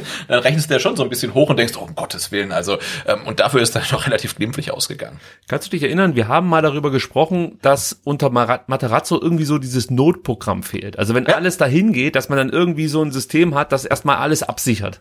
Und ähm, das konnte man hier auch wieder ganz gut sehen. Also Ja. du hast halt äh, fünf Minuten, wo die Bayern dich komplett herspielen und alles ausnutzen, was du ihnen anbietest. Und was mich halt wirklich nervt, wir haben ja genau das erlebt. Und zwar im Rückrundenspiel im, in der vergangenen Saison. Also du musst ja eigentlich das noch im Hinterkopf haben und wissen, wie gnadenlos die dann solche Phasen ausnutzen können. Ähm, und der VfB hat es halt wieder nicht hinbekommen, das zu verhindern. Und wie gesagt, du kannst gegen Bayern verlieren, von mir aus auch 0-5, das tut zwar weh, aber diese fünf Minuten, also zwischen der 69. und 74. Das äh, kann ich nur schwer akzeptieren. Das geht deutlich besser, ja. Und äh, das hat mich, um mir auch nochmal einen Vergleich zu ziehen, also das ist wie so ein Gast, der dir äh, den Rotwein auf deinem neuen weißen Sofa ausgibt und dann versucht, den Fleck mit der Hand zu verreiben. Also weißt du, du denkst, du machst alles noch viel schlimmer. Jetzt hör einfach auf, lass es so, wie es jetzt ist. Und man kriegt es einfach nicht mehr gelöst. Und ähm, ja, die Bayern, man muss es einfach so sagen, es ist halt echt gnadenlos, wie die sowas bestrafen. Die lassen nichts liegen. Es ist unglaublich. Ja, genau. Du, aber du fragst ja an der Stelle, also was will denn der VfB machen? Wollen die jetzt noch äh, 4-4 spielen oder 5-5? Ne? Oder, also ich weiß nicht, da musst du irgendwann, äh, klar, also Schadensbegrenzung ist, ein- ist ein blödes Wort. Und natürlich feiern wir den VfB, wenn er nach dem 0-2 noch zurückkommt. Aber äh, wenn du gegen die Bayern dann mal 0-3 oder 0-4 hinten liegst, ich glaube, dann ist es halt wirklich Zeit äh, zu sagen, komm, wir spielen jetzt mit, mit Elferkette, ne? Und dann ist halt wirklich gut. Ähm, also das war dann schon ein, ein bisschen blöd, vor allem, weil du halt die Furcht haben musstest, äh, dass halt noch weitere Tore fallen. Und also meine, mein Anspruch an das Spiel gegen die Bayern war eigentlich, das, ähm, der, der einzige, den ich hatte, war, geht bitte so aus dem Spiel raus, dass ihr gut in das Spiel gegen Köln reinkommen könnt. Ne? Und mit erhobenem Haupt und dass man euch nicht aufrichten muss. Und das sah ja lange Zeit gut aus. Und wenn das Ding 0-2, 0-3 ausgegangen wäre, dann hätte man gesagt, ja, VfB spielt eine Stunde lang gut mit, dann kriegt mal blöde Tore, ist gut, aber 0-5 ist halt dann schon, schon bitter und ähm, ich hoffe nicht, dass es mit den Spielern irgendwas macht, sondern dass die dann wirklich äh, ja, ihre Krone richten und dann wirklich wieder voller Selbstvertrauen äh, in das Auswärtsspiel in Köln gehen, weil das ist halt natürlich viel, viel wichtiger. Ähm, ja, aber das Ergebnis am Ende war dann schon ach, bitter, ja. Meine Beobachtung war, dass die Köpfe nach dem 2-2 gegen Hertha tiefer hingen als jetzt nach dem 0-5 gegen Bayern. Das könnte uns noch ein bisschen Mut machen, Sebastian. Ja, und es wäre es wäre auch schön, also ich hatte ja auch überlegt, ob man das Spiel gegen die Bayern einfach komplett ignoriert. Also auch Andreas gesagt, komm, wir schreiben auf dem Vertikalpass nichts über. Gar nichts, wir, wir tun so, als ob das Spiel nie da gewesen wäre. Und wenn das dann ähm, die Spieler vom VfB genauso machen, dann, dann wäre das okay, weil so schlecht war die Leistung über weite Strecken nicht. Ähm, und wenn man so wie in der ersten Halbzeit gegen Köln spielt, ähm, dann ist da sicherlich mehr drin als ein, ein 0 zu 5. Tja, am Ende verliert der VfB halt mal wieder ein Spiel gegen die Bayern. Äh, tja, und das, weil man auf der einen Seite die eigenen Chancen nicht nutzte und auf der, auf der anderen Seite die Bayern ähm, alles nutzten und man es den Bayern aber auch zu einfach gemacht hat, muss man sagen. Die Niederlage an sich stört mich nicht, das haben wir jetzt schon aufgedröselt, die Höhe schon. Ähm, der VfB bleibt Tabellen 15. mit 17 Punkten, punktgleich, aber mit dem leicht besseren Torverhältnis vor dem FC Augsburg. Die Das hat mich so genervt, dass die gestern noch, in, was in der 75. den Elfmeter gegen Leipzig reinmachen. Mann, Genau, die genervt. jetzt auf dem Relegationsplatz liegen. Die Bielefelder gewannen am Dienstag gegen Bochum und konnten den Abstand auf den VfB auf vier Punkte verkürzen. Hertha verliert hoch gegen Mainz, Gladbach verliert in Frankfurt, Bochum und Wolfsburg sind in Reichweite. Der VfB hat es also immer noch selbst in der Hand, sich ein paar ruhige Tage über Weihnachten und Neujahr mit einem guten Ergebnis in Köln zu verdienen, muss man fast schon sagen. Denn wir werden nachher natürlich noch darüber sprechen, sollte der VfB in Köln gewinnen, hätte man 20 Punkte. Und ich bin der Meinung, dass du mit 20 Punkten, in, also wenn du damit wirklich jetzt in die Pause gehst, dann äh, kannst du dich echt nicht beschweren, wenn man sich so überlegt, mit was für Problemen äh, der VfB kämpfen musste. Also Verletzungen. Weißt du, we weißt du, wie viele Punkte der äh, VfB in der letzten Saison am 17. Spieltag hatte? Selbstverständlich, 22. Ja, genau. und, und, und, und und das ist ja einfach, die Tabelle ist ja äh, tatsächlich, also nicht nur in der Zweitliga, sondern auch in der ersten Liga irgendwie, äh, ja, sehr, sehr freaky, ne? Weil man überlegt, also äh, Leverkusen hat als Tabellen äh, Dritter mit 28 Punkten, haben sie äh, 12 Punkte äh, Rückstand auf die Bayern und nach unten ähm, haben sie ähm, auf Augsburg keine 12 Punkte Elf, Vorsprung, ne? Ja.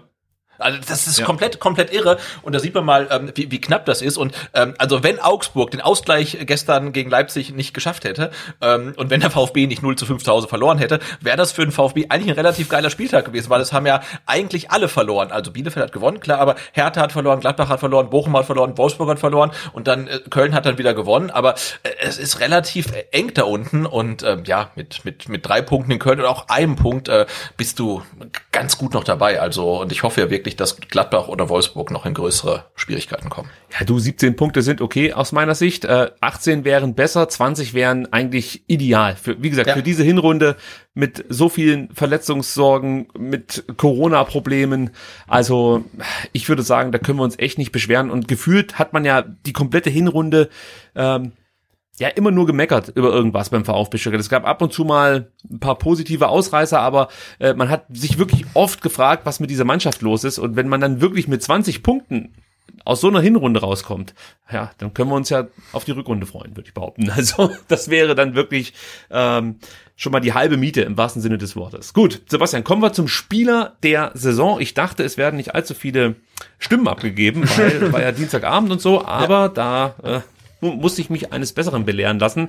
269 Twitter-User haben einen Spielernamen ähm, aus dem Kader des VfB Stuttgart genannt und der am häufigst genannte Spieler war Orel Mangala mit 93 Nennungen, bekommt also von den Twitter-Leuten drei Punkte. Danach kommt Philipp Förster mit 68 Nennungen auf Platz zwei ins Ziel, das heißt zwei Punkte für Philipp und einen Punkt bekommt Hiroki Ito, ich hab's geschafft. Hast du dich denn schon festgelegt, wen du bepunkten möchtest? Ja, du ausnahmsweise habe ich mir heute Mittag schon Notizen gemacht und habe meine Spieler des äh, der Spieler der Saison hier schon liegen und ich vergebe, äh, wie ich das gerne mache, dreimal zwei Punkte ähm, und ich gehe da mit äh, den Twitter-Usern mit und äh, gebe Ito und Förster jeweils zwei Punkte. Also Hiroki Ito, äh, weil ich finde, dass er sich auch auf einer relativ ungewohnten Position gegen einen richtig guten Gegner relativ gut geschlagen hat. Er war jedenfalls nicht der schlechteste, sondern einer der besseren. Also das ähm, fand ich sehr, sehr ordentlich, wie er da gespielt hat. Und ähm, ja, gibt ja Materazzo auch nochmal eine Option. Ähm, taktisch halt auch für andere Gegner, dass man da mit Viererkette spielt oder mit gegen den Ball mit, mit Viererkette und offensiv dann halt mit dem Ito da auf dem äh, linken Flügel. Das fand ich gut. Äh, Philipp Förster fand ich äh, ja, wirklich gut. Also er hatte zwei richtig große Torchancen. Eine muss er machen. Ähm, er ist wieder gut im Anlaufen und ich hatte hab so ein bisschen den Verdacht, ähm, dass äh, ja dieser Meltdown vom VfB auch ein bisschen damit zu tun hatte, dass äh, Förster nicht mehr auf dem Platz war. Also wilde Vermutung, aber ähm, er wurde ausgewechselt, bevor die schnellen Tore fielen. Ähm, und ich vergebe noch zwei Punkte an Omar Mamouche, weil ähm, also ich fand ihn auch wieder relativ gefährlich, relativ umtriebig und ähm, ja, ich finde nach wie vor, er gibt dem Spiel äh, was, äh, was kein anderer Spieler dem VfB-Spiel gibt. Also durch seine ja vertikalen, durch seine tiefen Läufe, äh, Dribbelstärke, ja, also ich, ich, ich mag ihn einfach und ich fand ihn auch gegen die Bayern nicht schlecht. Ja, äh, gehe ich komplett so mit. Ich ähm, teile heute meine Punkte aber auf sechs Spieler auf. Hui. ja, ich finde, keiner hat mehr als einen Punkt verdient, wenn du ja, einen Punkt verlierst. Deswegen das ist richtig. bekommt Philipp Förster äh, aus den genannten Gründen ähm, einen Punkt, also aus den von dir genannten Gründen. Ähm, Ito hast du auch schon angesprochen, den gebe ich auch einen Punkt. Mangala hat für mich auch ein gutes Spiel gemacht, oder sagen wir mal, ordentliches okay, Spiel gemacht. Spiel, ja. ja. auch er bekommt einen Punkt von mir. Ich fand Tongi Kulibali nicht schlecht. Wir haben vorhin kurz schon drüber ja. gesprochen. Hatte immer mal wieder ein paar gute Szenen drin. Deswegen gebe ich Tongi Kulibali einen Punkt und dann gebe ich auch Flo Müller einen Punkt, weil ich finde, bis auf diesen einen Fehler hat er eine gute Partie gemacht. Und es gab acht Großchancen der Bayern, viele Schüsse aufs Tor und er sah oft gar nicht so schlecht aus, fand ich. Also natürlich, vor dem 5-0 muss er die Kugel haben oder sie weg ja. äh, äh, fausten oder sonst irgendwas. Und es gab auch noch mal äh, eine Faustabwehr, die auch nicht so glücklich war. Das kennen wir inzwischen, aber er hat ein paar gute Szenen auf der auf der Linie gehabt. Also ich finde auch die Diskussion, die nach diesem Bayern-Spiel aufkam, dass Förster in der Rückrunde auf die äh, Ersatzbank gehört und Bretlo eigentlich von Beginn an spielen sollte, finde ich eigentlich. Du meinst, du meinst Blödsinn. Müller? Was habe ich gesagt? Förster. Ja, es wäre überraschend, wenn Förster für Bredlo äh, auf der Bank bleibt. Aber, aber auch wenn, das wenn, wäre wenn, eine Option. Wenn, wenn, wenn Bredlo Mittelfeld kann und, und, und Pressing kann, warum nicht? Also geben wir ihm eine Chance. Ja, Müller. Müller in dem Fall hat Flo, hat Flo Müller gegen die Bayern auch die Bälle festgehalten, die er gerne mal prallen lässt. Ne? Also das, äh, da gab es so ein paar Situationen, wo ich dachte, uh, und dann ja, hat er dann relativ sicher gehalten. Also ähm, ja, er war auch nicht nicht so schlecht. Das stimmt schon. Ja, es ist ein Fuck you Punkt an alle Hater. Also äh, Das ähm, lasse ich mir hier nicht nehmen. Und ich gebe auch noch weit Fagir einen Punkt, weil ähm, als er reinkam, das fand ich eigentlich auch ganz okay. Also er hat ein paar gute Abschlüsse gehabt. Man sieht schon das, was Matarazzo ja oft ähm, ja, lobt an äh, Wahrheit Fagir, dass er einfach einen Torriecher hat. Ja? ja? Also das erkennt man und ich fand ihn eigentlich ja ganz solide, als er reinkam. Das ist noch das ist vielleicht so ein Punkt, den ich gebe, weil ich etwas verliebt bin in diesen Spieler. Mhm. Auch wenn es viele vielleicht aktuell gar nicht nachvollziehen können. Aber wartet ab, der kommt noch. Der kommt noch. Ähm, da können wir noch ganz kurz über die ähm, Laufdistanz und über die Sprints reden. Kannst du gerne ausführen, klar. Ja, aber ich würde also normalerweise sagt man ja, die Bayern lassen den Gegner laufen. Das und, ist ähm, unter Nagelsmann nicht so.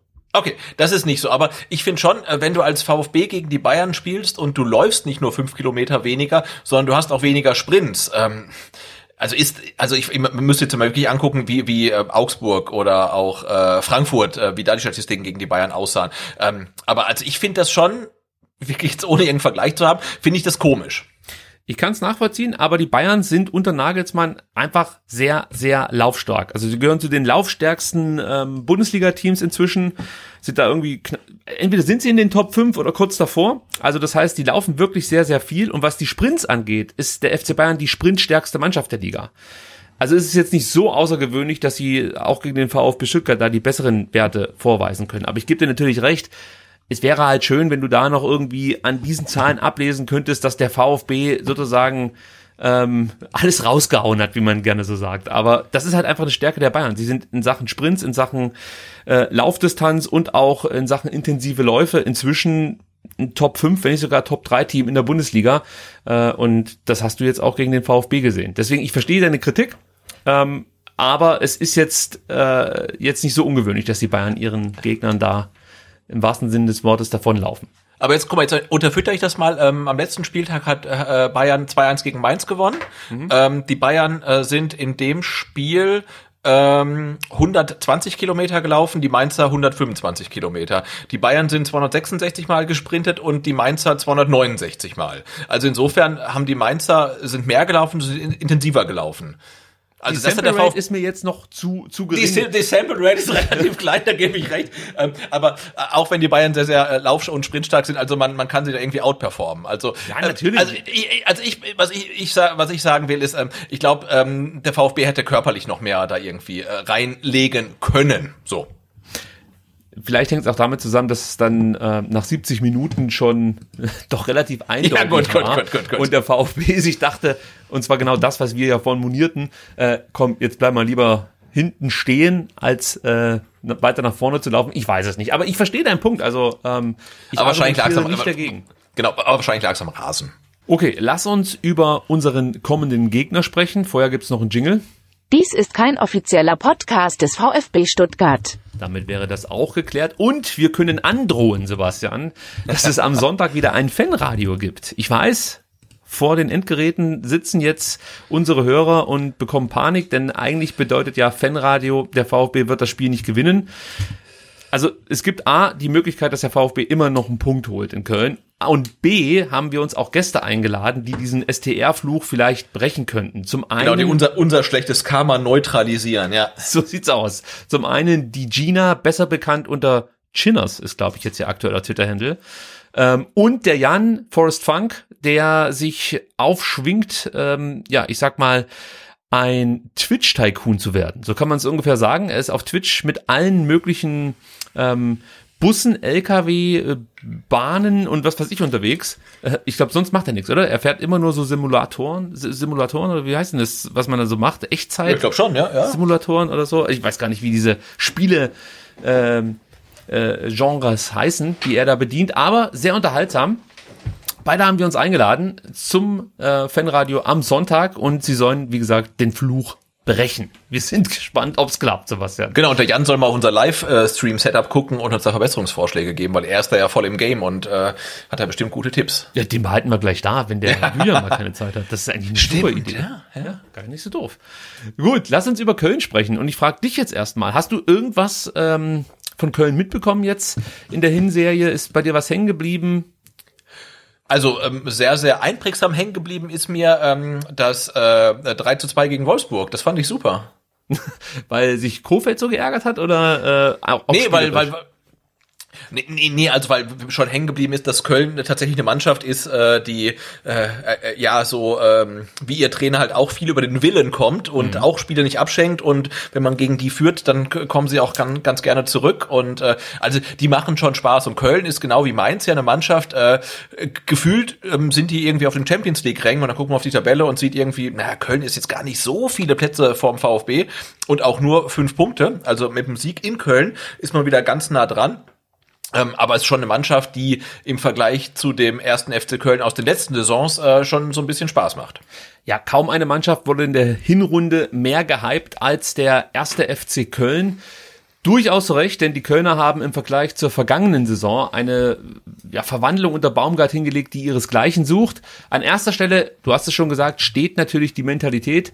Diese Mannschaft glaubt an sich und glaubt an das, was der Trainer vorgibt. Und nur deshalb arbeiten sie auch so bedingungslos auf dem Platz. Ähm, es ist die Mannschaft mit den drittmeisten intensiven Läufen in der Liga. Bei den Sprints liegen sie auf Platz 5, bei den abgespulten Kilometern auf Platz 4 der Liga. Äh, sie haben die drittmeisten Torschüsse vorzuweisen, die drittmeisten gewonnenen Zweikämpfe, die zweitmeisten gewonnenen Kopfballduelle. Sie haben ein richtig starkes Flügelspiel mit vielen Flanken und vorne ja, absolute Kopfballbiester, muss man sagen. Allen voran natürlich Anthony Modest und eigentlich ist Sebastian Andersson ja auch dafür bekannt, dass er regelmäßig mit dem Kopf einnetzen kann.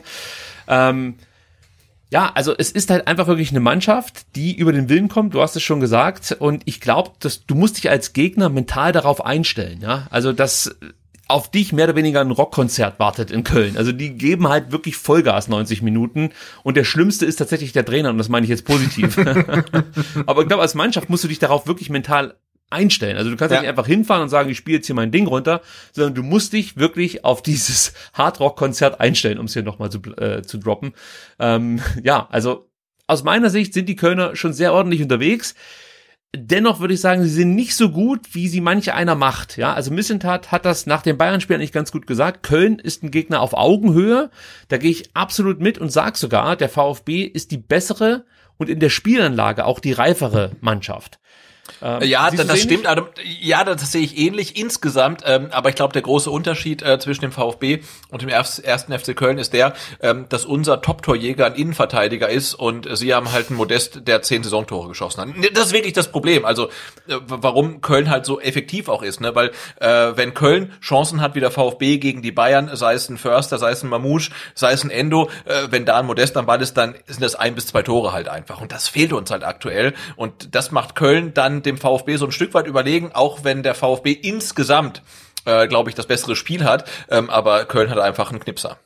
Das ist zwar richtig, aber ich glaube, Köln ist in Sachen Chancenverwertung gar nicht äh, so gut unterwegs. Also ich glaube, da ist der VfB immer noch besser unterwegs. Es kommt einem nicht so vor, aber es ist tatsächlich so, dass der VfB äh, ich suche gerade die Statistik raus, in äh, Sachen Chancenverwertung äh, entweder auf Platz 5 oder auf Platz 6 in der Liga liegt. Jetzt habe ich's. Äh, sie liegen auf Platz 6 mit ähm, einer Chancenverwertung von 30,1 Prozent, 73 herausgespielte Chancen und die Kölner liegen auf Platz 11, Chancenverwertung 26,5 Prozent, Sebastian, aber 98 herausgespielte Chancen.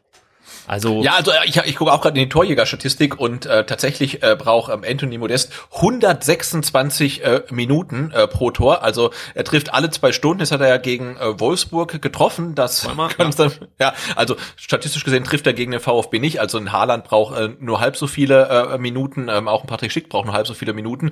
Ähm, aber es gibt natürlich auch viele andere gute Torjäger, die genauso viele Minuten brauchen. Also ähm, ja, aber vielleicht gibt uns die Statistik dann so ein bisschen Hoffnung. Ähm, Anthony Modest kann gar nicht treffen, weil er gegen Wolfsburg getroffen hat und der VfB hat eh die bessere Chancenverwertung. man muss sagen, die Statistik wurde auch so ein bisschen jetzt äh, verfälscht, weil ich glaube, er hat vier Spiele in Folge nicht getroffen.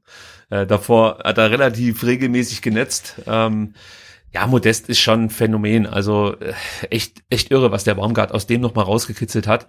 Ja, generell aus der Mannschaft, ne? Du hast ja vor der Saison Ja, gedacht, Modest was- ist für mich halt so sinnbildlich für all das, was unter Baumgart in Köln passiert. Weißt du, du Genau, siehst genau. Halt eigentlich einen ja, alternden ehemaligen Topstar der Bundesliga, der seine Karriere ausklingen lässt und plötzlich kommt der Baumgart und du hast da vorne auf einmal einen Stürmer vom internationalen Format wieder stehen. Nee, absolut, weil du hast ja wirklich vorher gefragt, also wer soll denn bei Köln überhaupt Tore schießen? Da hast du den, den, den Anderson, der irgendwie zwischen, weiß ich nicht, äh, Stammplatz und Sportinvalidität irgendwie schwankt. Also, nee, sorry, aber ist ja so. Ja, ist so. Und dann holst du einen Modest, der irgendwie in, in China war und dann zurückkommt. Also mit dem ist ja auch nichts mehr zu holen. Und auf Frankreich war einmal- er auch noch ein halbes Jahr, muss ich ganz kurz dazwischen schieben. Äh, irre, ne? Und auf einmal ja. und auf einmal klappt das halt alles. Also ein Marc Uth trifft auf einmal wieder und äh, also das ist halt schon irre, wie er diese komplett leblosen Kölner aus der letzten Saison äh, wiederbelebt hat. Jetzt haben wir die Kölner abgefeiert. Jetzt Ja. können wir auch mal so langsam aber sicher dahingehend übergehen, dass wir äh, uns vielleicht auch ein bisschen Mut machen. Ja, aber ich bin am überlegen, ob ich das Fanradio nicht bestreite in einem äh, weißen äh, Poloshirt und einer ähm, dunklen Weste. Mal gucken. Ich bin gespannt. Modisch wäre es mit Sicherheit äh, ein absoluter Leckerbissen, aber ich weiß nicht. ähm, gut, also was ich zu Köln äh, noch beitragen kann, ist halt, die bieten dir immer was an. Ja, du musst es halt nutzen. Ja, Köln hat eine fürchterliche Restverteidigung, 27 Gegentore, die kommen nicht von ungefähr. Es gibt in der ganzen Liga nur vier Mannschaften, die mehr Gegentore kassiert haben. Eine davon Unter anderem der aus VfB. Bad- eine davon kommt aus Bad Cannstatt, genau. Und Thema Restverteidigung, Beide Gegentore gegen Wolfsburg fallen nach eigenen Standards am Wolfsburger Strafraum. Also gut ausgespielte Kontersituationen könnten wirklich ein Schlüssel zum Erfolg sein. Dazu kommt natürlich auch Tempo. Also du brauchst einfach Tempo im Spiel gegen Köln, um dann äh, in den Umschaltmomenten ja, den einfach davon zu laufen. Muss man so sagen, wie es ist. Und, und meine Hoffnung ist, dass Köln in der Hinrunde viele Könner gelassen hat. Baumgarts Spielweise, wir haben es jetzt schon ein paar Mal angesprochen, verlangt von den eigenen Spielern wirklich viel ab.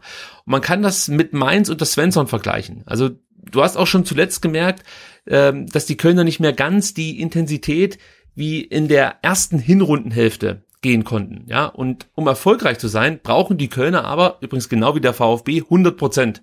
Und das ist so ein Stück weit meine Hoffnung, dass es jetzt dann wirklich, gerade auch mit dieser englischen Woche, dann ein bisschen zu viel sein könnte für die Kölner. Also ich möchte nicht sagen, dass der VfB sich gegen die Bayern ausgeruht hat, ja.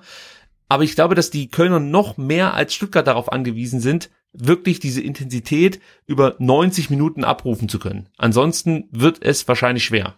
Auch gegen eine Mannschaft wie den VfB Stuttgart, ja. Was man auch noch sagen können, Köln äh, spielt immer ähm, ein 4-4-2, meistens mit Raute. Die beiden Stürmer Anderson und Modest gefallen mir persönlich als Pärchen nicht so gut. Äh, das liegt daran, dass beide ähm, häufig dieselben Räume belaufen und dann stehen sie sich gerne mal selbst im Weg. Jetzt kann man natürlich sagen, okay, die Fehler machen beide, aber der Modest trifft halt. Deswegen würde ich, oder ich wäre jetzt nicht überrascht, wenn Baumgart gegen Stuttgart äh, sich für Uth entscheidet und Anderson auf der Bank lässt. Also gerade gegen die Dreierkette würde das für mich persönlich Sinn machen, mit Uth und äh, Modest anzulaufen. Äh, auf den Flügeln erwarte ich entweder Thielmann oder sogar Kingsley Schindler, der zuletzt echt gute Leistungen gezeigt hat.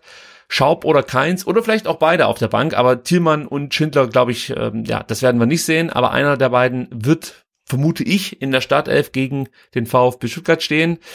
Tja, und sollte Köln mit Schindler spielen, dann wird das auch die Seite sein, auf der sich am ehesten Räume öffnen. Und die sollte man dann auch nutzen. Da haben wir dann gerade diese Umschaltmomente, die man dann wirklich gut ausspielen könnte. Wenn der Schindler sich vorne rumtummelt, ähm, dann wäre das eine Möglichkeit für den VfB über die Seite die Konter zu fahren oder dann eben das Spiel zu verlagern. Also das wäre der Raum, den ich dann anvisieren würde. Wo spielt der Schindler? Ähm, rechts oder links? Äh, Der kann schon beide spielen, aber ist eher auf der rechten Seite beheimatet. Also ich vermute, dass er dann auch äh, gegen den VfB über rechts kommen würde. Also ähm, gegen Borna Sosa, falls er wieder fit werden sollte. Ja, ja. Okay. Würde ich jetzt vermuten. Tja, äh, ich mach mal weiter mit der Aufstellung, oder? Du Ja. und Özcan äh, sind gesetzt und ähm, ich glaube auch in der Viererkette wird sich nicht allzu viel ändern. Hector, Sichos, äh, Hübbers und Schmitz, wobei bei Hübbers könnte es sein, dass Baumgart da nochmal zurückswitcht, aber ich denke mal, die Viererkette werden wir unverändert am ähm, Sonntag im Vergleich zum Spiel am Dienstag wiedersehen. Tja, und ähnlich wie gegen Wolfsburg muss der VfB aus meiner Sicht wieder auf schnörkelloses und zielstrebiges Spiel setzen. Also du brauchst zum einen eine gute Besetzung auf den Flügeln. Die Innenverteidiger dürfen meiner Meinung nach nicht zu hoch stehen und dann, wie gesagt, wenn du den Ball hast, schnörkellos nach vorne spielen, Tempo nicht verschleppen, sondern möglichst vertikal spielen. Ähm, und dann hast du da auch deine Möglichkeiten, da bin ich mir sicher. Also der VfB wird nicht chancenlos im wahrsten Sinne des Wortes bleiben. Ja. Hast, hast du noch irgendwas beobachtet, was ich jetzt vergessen habe bei den Kölnern? Äh, nee, tatsächlich nicht. Aber ich glaube auch, äh, wie du gesagt hast, ist eine Mannschaft, die wirklich sehr viel über die Intensität kommt und ähm, da darf man sich auch keine Nachlässigkeiten ähm, erlauben und man darf nicht irgendwie so mit 90 Prozent in Zweikämpfe reingehen, sondern muss halt auch wirklich ähm, dagegenhalten. Da bin ich mal gespannt, äh, wie der VfB das hinbekommt, weil, ähm, ja, wir haben ja gesehen, in der Pokalpartie zu- in Stuttgart war der VfB jetzt ja mehr oder weniger chancenlos und äh, da muss dann offensiv auch ein bisschen mehr passieren. Ist absolut äh, so. Also äh, ich war auch ein bisschen enttäuscht, muss ich sagen, gegen Köln im DFB-Pokal. Zum einen, weil die Kölner ja auch ähm, rotierten. Also es war jetzt nicht die erste Elf, die Baumgart ins Rennen schickte. Ähm, und trotzdem hatte der VfB extreme Probleme, ja überhaupt mal über weite oder über längere Phasen gefährlich zu sein. Und da gehe ich jetzt schon davon aus, dass das am Sonntag ein bisschen anders laufen wird. Also ich freue mich ja. auf das Spiel. Ich freue mich auf das Spiel, ja. Ja, absolut. Ja. Wenn ich das richtig in Erinnerung habe, fällt beim FC bis auf Timo Horn und Ilas Skiri kein Spieler aus. Für Horn spielt Marvin Schwebe, den kennen wir ja noch äh, aus dem Pokalspiel von Ende Oktober. Ähm, ja, und, und Skiri fehlt den Kölnern natürlich sehr. Meiner Meinung nach ist er sogar wichtiger als Modest. Klar, der schießt die Tore, ist schon richtig, aber Skiri ist halt der Staubsauger vor der Abwehr. Es ist für mich ein absoluter Schlüsselspieler. Modest ist auch wichtig, keine Frage, vielleicht sogar dann der zweitwichtigste Spieler, aber Skiri, also anders, wenn Skiri fehlt, siehst du das im Spiel der Kölner. Ähm, da Wenn Benno Schmitz der Kölsche. Cafu ist, dann ist äh, Skiri der Kölsche Endo. Ja, kann man, kann man vergleichen, vielleicht sogar noch ein bisschen, ähm, wie sagt man denn dazu, äh, noch mit noch mehr Spielintelligenz ausgestattet. Hui. Ist, klingt das jetzt despektierlich äh, Endo gegenüber? Nee, also Ja, auch schon, eine hohe schon. Spielintelligenz. Also, das das ziehe ich zurück. So. Fünf Sekunden Regel, ja. Gilt die jetzt auch für den Podcast, okay. Auf, absolut, ja. Auf jeden Fall freue ich mich auf einen schönen Jahresabschluss. Das könnte noch mal ein intensives, richtig geiles Spiel werden.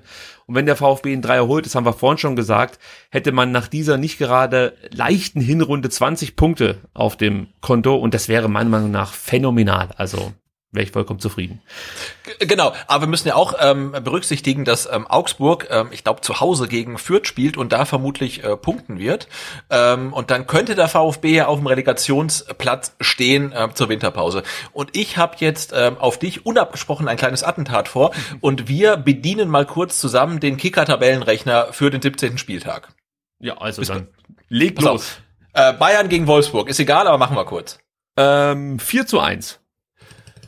Äh, Bayern 4, diese Schriftart, da, das ist ja auch furchtbar. Okay, Bochum gegen Union Berlin. In Bochum. Union hat gegen Freiburg 1 zu unentschieden 1. gespielt. Ich, ich 1 muss ein bisschen 1. schneller machen, weil sonst äh, Ja, ja, nee, aber 1 zu dieser 1 Podcast wird doch wieder so lang. Äh, Eintracht Frankfurt gegen Mainz. Äh, 2-2. Kann uns eigentlich auch egal sein. So, jetzt Fürth gegen Augsburg. 3-1. okay. Was hast du Ähm, gedacht, was ich da tipp? Der VfB steht nicht auf dem Relegationsplatz im Winter. Äh, Ich, In der ich habe ich hab heute schon mal durchgetippt, habe Augsburg gewinnen lassen und der VfB war trotzdem auf keinem Relegationsplatz. Aber egal. Nein, aber ich, ich rechne damit, dass Fürth tatsächlich ihr zweites Spiel gewinnen kann. ja, ich mach mal ein 2-1 draus, okay? Alles andere scheint mir absurd. Äh, Leipzig gegen Bielefeld. Leipzig gegen Bielefeld äh, 2-0. Okay, Hoffenheim gegen Gladbach. Der Hütter, der kriegt wieder die Hütte voll. Äh, Ja. Ich sag 2-1. Okay. Äh, Ich wünsche mir wirklich nichts sehnlicher, als dass Gladbach und Wolfsburg wirklich in arge Probleme kommen. Ähm, Hertha gegen Dortmund. Ähm, 1-1. Okay. Äh, Freiburg gegen Leverkusen ist für uns egal. Ähm, 2-1. Und natürlich Köln gegen den VfB. 3-3. Oh, das wird ein ganz furchtbares Fanradio. dann noch, dann noch mit Glühwein. So, jetzt pass auf. Also, unsere Tabelle heißt dann äh, zum Jahresabschluss. Ähm, auf Platz 18 Gräuter führt mit sieben Punkten. Auf Platz 17 Arminia Bielefeld mit 13 Punkten. Auf Platz 16 äh, FC Augsburg mit 17 Punkten. Auf Platz 15 Borussia Mönchengladbach mit 18 Punkten. Aha. Auf Platz 14 der VfB mit 18 Punkten und auf Platz 13 Hertha mit 19 Punkten und auf Platz 12 äh, der VfL Bochum äh, mit äh, Wolfsburg, sorry, mit äh, 20 Punkten und auf 11 dann der VfL Bochum mit 21 Punkten. Fantastisch. Nehme ich. Ja? Nehme ich. Ja, und wenn man es irgendwie schafft, Gladbach und Wolfsburg da unten mit reinzuziehen, ich glaube, das, das wäre nicht schlecht. Das wäre nicht schlecht. Schauen wir mal auf unsere Startelf für das Spiel in Köln. Und da müssen wir natürlich an der Stelle sagen, wir haben noch keine Pressekonferenz gesehen. Wir nehmen am Donnerstag auf. Das heißt, ähm, alle neuen Erkenntnisse können wir jetzt nicht berücksichtigen. Wir versuchen das jetzt mal so ein bisschen zusammenzutragen, was wir wissen. Und wir wissen natürlich, Mosanko, Sascha Kalajdzic sind keine Option. Gleiches gilt für Philipp Clement, der ist Corona-positiv. Ähm, Erik Tommy, wir wissen es wir wissen's wirklich nicht. Man weiß es nicht. Beckenschiefstand nach Corona ist weiterhin der aktuelle Status. Und dann äh, geht das los, das Stochern im Nebel. Roberto Massimo mit der Kapselverletzung hat sich jetzt äh, zum Training ja, zurückgemeldet, aber individuell, wenn ich das richtig gesehen habe. Ich glaube nicht, dass er eine Option für die Startelf ist, aber vielleicht Nee, glaube ich auch nicht. Ja. Fabi Bredlo war heute wieder im Training mit dabei, aber der wird auch für die Startelf eher keine Option sein, wenn dann für die Bank logischerweise. Nicolas Nate, Knieprobleme, da gibt's weiterhin kein Update. Ich habe jetzt auch nichts gesehen bei den Bildern, das darauf schließen Mhm. lässt, dass Nate wieder dabei ist. Hast du was erkennen können? Nee, tatsächlich nicht, ja. Bei Borna Sosa weiß man, dass man es natürlich versuchen wird, ihn ja mit diesen Rückenproblemen, die auf den Oberschenkel ausstrahlen, irgendwie fit zu bekommen für das letzte Spiel gegen Köln. Ich gehe auch davon aus, dass er spielen wird. Enzo Mio, ähm, auch da weiß man nicht so richtig, wo steht er jetzt eigentlich gerade? Ist er immer noch im Aufbautraining oder ähm, ja, ist er ja schon eine Option? Ich gehe aber nicht davon aus, dass er für die Startelf in Frage kommt. Deswegen, ich glaube noch nicht mal, dass er am Kader stehen wird. Deswegen gehe ich davon aus, dass wir den vernachlässigen können. Und einen interessanten Namen gibt's natürlich noch, Daniel Didavi. Äh, wie ist das mit der 2G-Regel in NRW? Weißt du das? In NRW äh, gilt, glaube ich, ähm, für Geschäftsreisen gilt nicht der äh, 2G. Also insofern könnte er mitfahren, glaube ich. Ah, okay. Also dann könnte dann, Aber Halbwissen, also aber ich glaube, es ist so. man könnte natürlich auch sich irgendwie so ein äh, Airbnb-Haus äh, anmieten für alle ungeimpften VfB. Ja, ein Wohnmobil, ich weiß gar nicht, hat der, hat der, hat der Investor nicht irgendwie so ein umgebautes Ding, wie VW das auch hat, mit so einem Vito umgebaut und dann kann man direkt vor Stadion fahren oder ins Stadion rein? Die nehmen einfach den alten WM-Bus auf, auf, auf den, Ja, genau, ähm, Podolski aus und Mercedes-Benz-Museum so. und ja, super, ja. Ja, wäre doch eine Idee. Gut, dann sind wir bei den ähm, elf, die wir jetzt ins Rennen schicken würden. Aha. Auch heute mache ich es relativ schnell und du kannst dann regulierend eingreifen. Ja. Ähm, Müller, Mafropanos, Anton Ito. Also Jo. Müller im Tor, Mafropanos, Anton Ito, Ito ist klar. Karasor auf der 6, Endo Mangala äh, davor, dann Förster. Mhm. Und ganz vorn drin Marmouche. Ich gehe davon aus, dass Sosa fit wird und von Beginn an spielen wird. Und jetzt geht's los. Kulibali oder Silas. Ich, ich gehe davon aus, dass Silas von Beginn an spielt. Oh, da müssen wir Schnick, Schnack, Schnuck machen, weil ich finde, ähm, ähm, Silas hat jetzt gegen die Bayern auch wieder 30 oder 25 Minuten bekommen und ich finde, du hast ihm halt deutlich angemerkt, ähm, dass er einfach Spielpraxis braucht. Ne? Also Silas ist nicht Silas äh, aus der letzten Saison, äh, wie wir ihn kennen. Der braucht halt wirklich noch ähm, Spielpraxis, muss herangeführt werden, muss wieder seinen Speed entwickeln, sein Selbstvertrauen, sein Vertrauen in den eigenen Körper und ähm, ich finde, das hast du gegen die Bayern ganz deutlich gesehen und ich würde ihm noch keine 90 Minuten geben. Also 90 Minuten würde ich ihm auch nicht geben, aber ich gehe davon aus, dass er zumindest für 50, 55 Eine Halbzeit. Minuten durchhalten könnte. Ein bisschen mehr als eine Halbzeit. Und dann hast du halt Führig als Option, Kulibali draußen, die könntest du alle noch reinwerfen. Und ich gebe dir absolut recht. Also mir ist es auch aufgefallen, dass die das noch weit von seiner Topform entfernt ist. Aber was er halt hat, ist sein, Temp ist sein Tempo, genau. Ja. Und äh, das ist natürlich eine Waffe gegen die Kölner. Genau das ist das, was du eigentlich brauchst auf dem Flügel. So einen schnellen, ähm, dribbelstarken Spieler, der viel Zug zum Tor entwickelt. Also natürlich, der topfitte Silas wäre wäre ideal, aber ich glaube, dass der 80% Silas, also wäre für mich immer noch die bessere Alternative zu Kulibali. Aber ich lasse mich auch breitschlagen, wenn du sagst, Kulibali spielt wieder von Beginn an, ist das für mich auch okay. Ich lasse dich entscheiden. Mm, äh, dann sag ich, äh, wir starten mit Kulibali und bringen äh, Silas äh, zur Pause. Der macht dann das 3-3. ja, und das 4-3. Wer weiß, wie das dann alles noch ausgehen wird. Gut, dann haben wir auch diesen Themenblock abgearbeitet. Und wenn wir schon gerade bei Silas sind, Sebastian, mhm. habe ich gleich noch ein Thema, das ähm, ja jetzt interessant werden dürfte in den nächsten Tagen. Denn angeblich wurde Silas Aufenthaltserlaubnis äh, am Samstag, und zwar am 27.11., das müsste der Samstag nach dem Mainz-Spiel gewesen sein, ähm, ja, also die Aufenthaltserlaubnis von Silas wurde von der Ausländerbehörde Stuttgart einkassiert. Außerdem musste Silas seinen Wamangituka-Pass abgeben, das ist nachvollziehbar, ja, klar. und den neuen Katompa im Wumpa-Pass auch. Ja, und sein Anwalt klärte jetzt auf, dass Silas aktuell äh, nur noch in Anführungsstrichen ein Aufenthaltsrecht hat und eine Arbeitserlaubnis. Das heißt, er darf natürlich ganz normal weiter für den VfB spielen, stand jetzt. Ähm, aber wie gesagt, die Aufenthaltserlaubnis und seine Pässe wurden jetzt erstmal eingezogen. Jetzt gibt es einen Vorschlag von der Stuttgarter Ausländerbehörde und der sieht vor, dass Silas am Sonntag nach dem Spiel gegen Köln ähm, direkt nach Kinshasa fliegen soll. Also vielleicht darf er dann auch am Montag erst fliegen. ich denke mal, das ist drin. Ähm, also auf jeden Fall soll er nach Kinshasa fliegen. Und für diese Reise würde er auch seinen neuen Pass zurückbekommen. In der deutschen Botschaft in Kinshasa kann er dann ein Visum beantragen, mit dem er wieder nach Deutschland reisen darf. Und nach seiner Rückkehr muss Silas ein, eine neue Aufenthaltserlaubnis beantragen.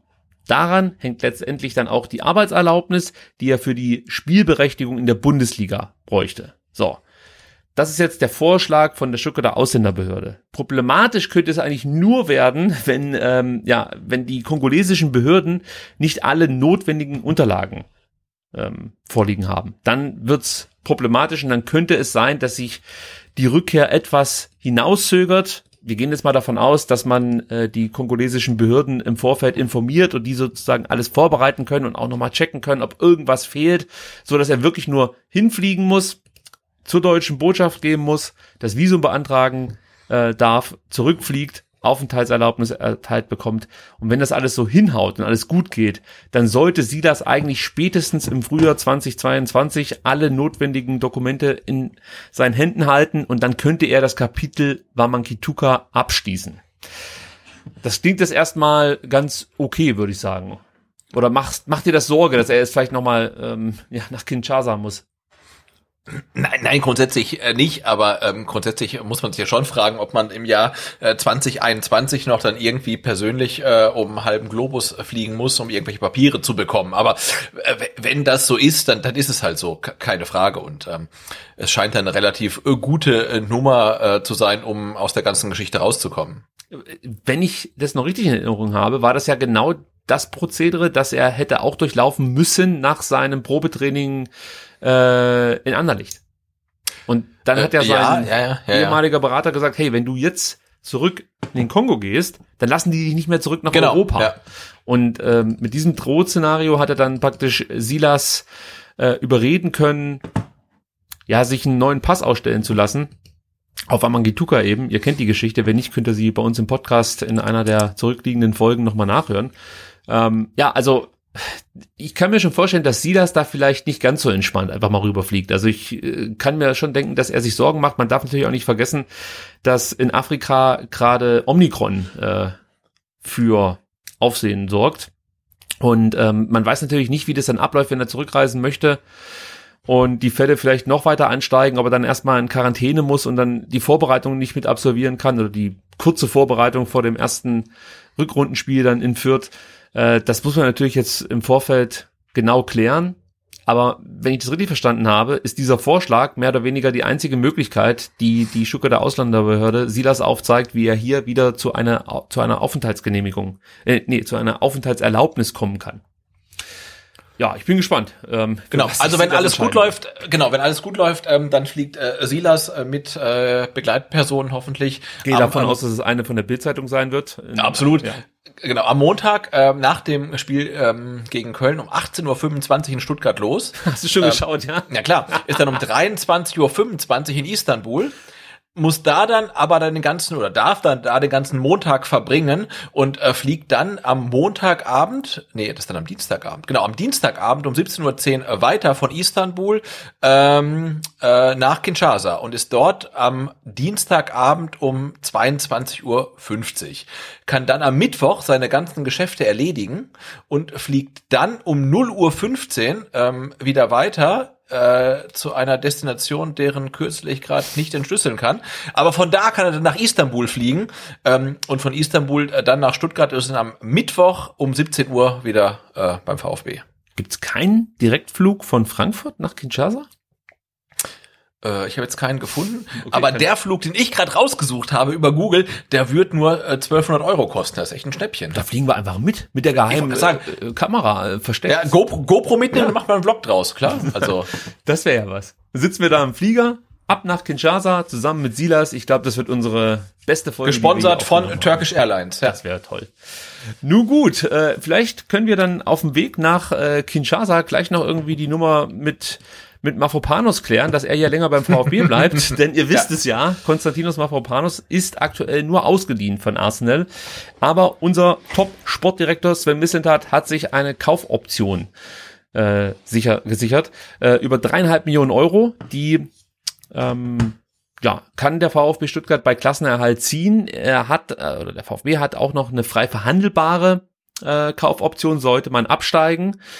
Ähm, und nach all dem, was man so in den Nachrichten zuletzt aufschnappen konnte, wird der VfB diese Kaufoption ziehen. Ja, laut Bildzeitung äh, ist das Ding eigentlich schon durch. Der VfB, wie gesagt, wird Konstantinos Mafropanos verpflichten. Interessant wird's jetzt aber, weil offensichtlich die Dortmunder auch erkannt haben, dass Konstantinos Mafropanos kein ganz schlechter Innenverteidiger ist.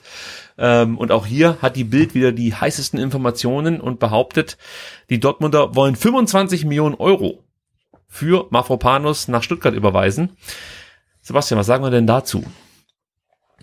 Mmh, scheiße. also ja, schon äh, aus sportlicher Sicht scheiße. Jetzt so aus ähm, wirtschaftlicher Sicht, wenn du einen Spieler dann verpflichten kannst für dreieinhalb Millionen ähm, und während du das machst, hast du schon ein Angebot über 25 Millionen für den Spieler, ist in Zeiten, wo die äh, Kassen dann doch relativ leer sind, ähm, nicht das Allerschlechteste. Also insofern äh, sehe ich das äh, komplett gelassen. Also wenn der VfB wirklich Transfererlöse braucht, ähm, dann gibt der Kader halt ak ähm, ähm, aktuell genug her, um diese Transferlöse zu erzielen.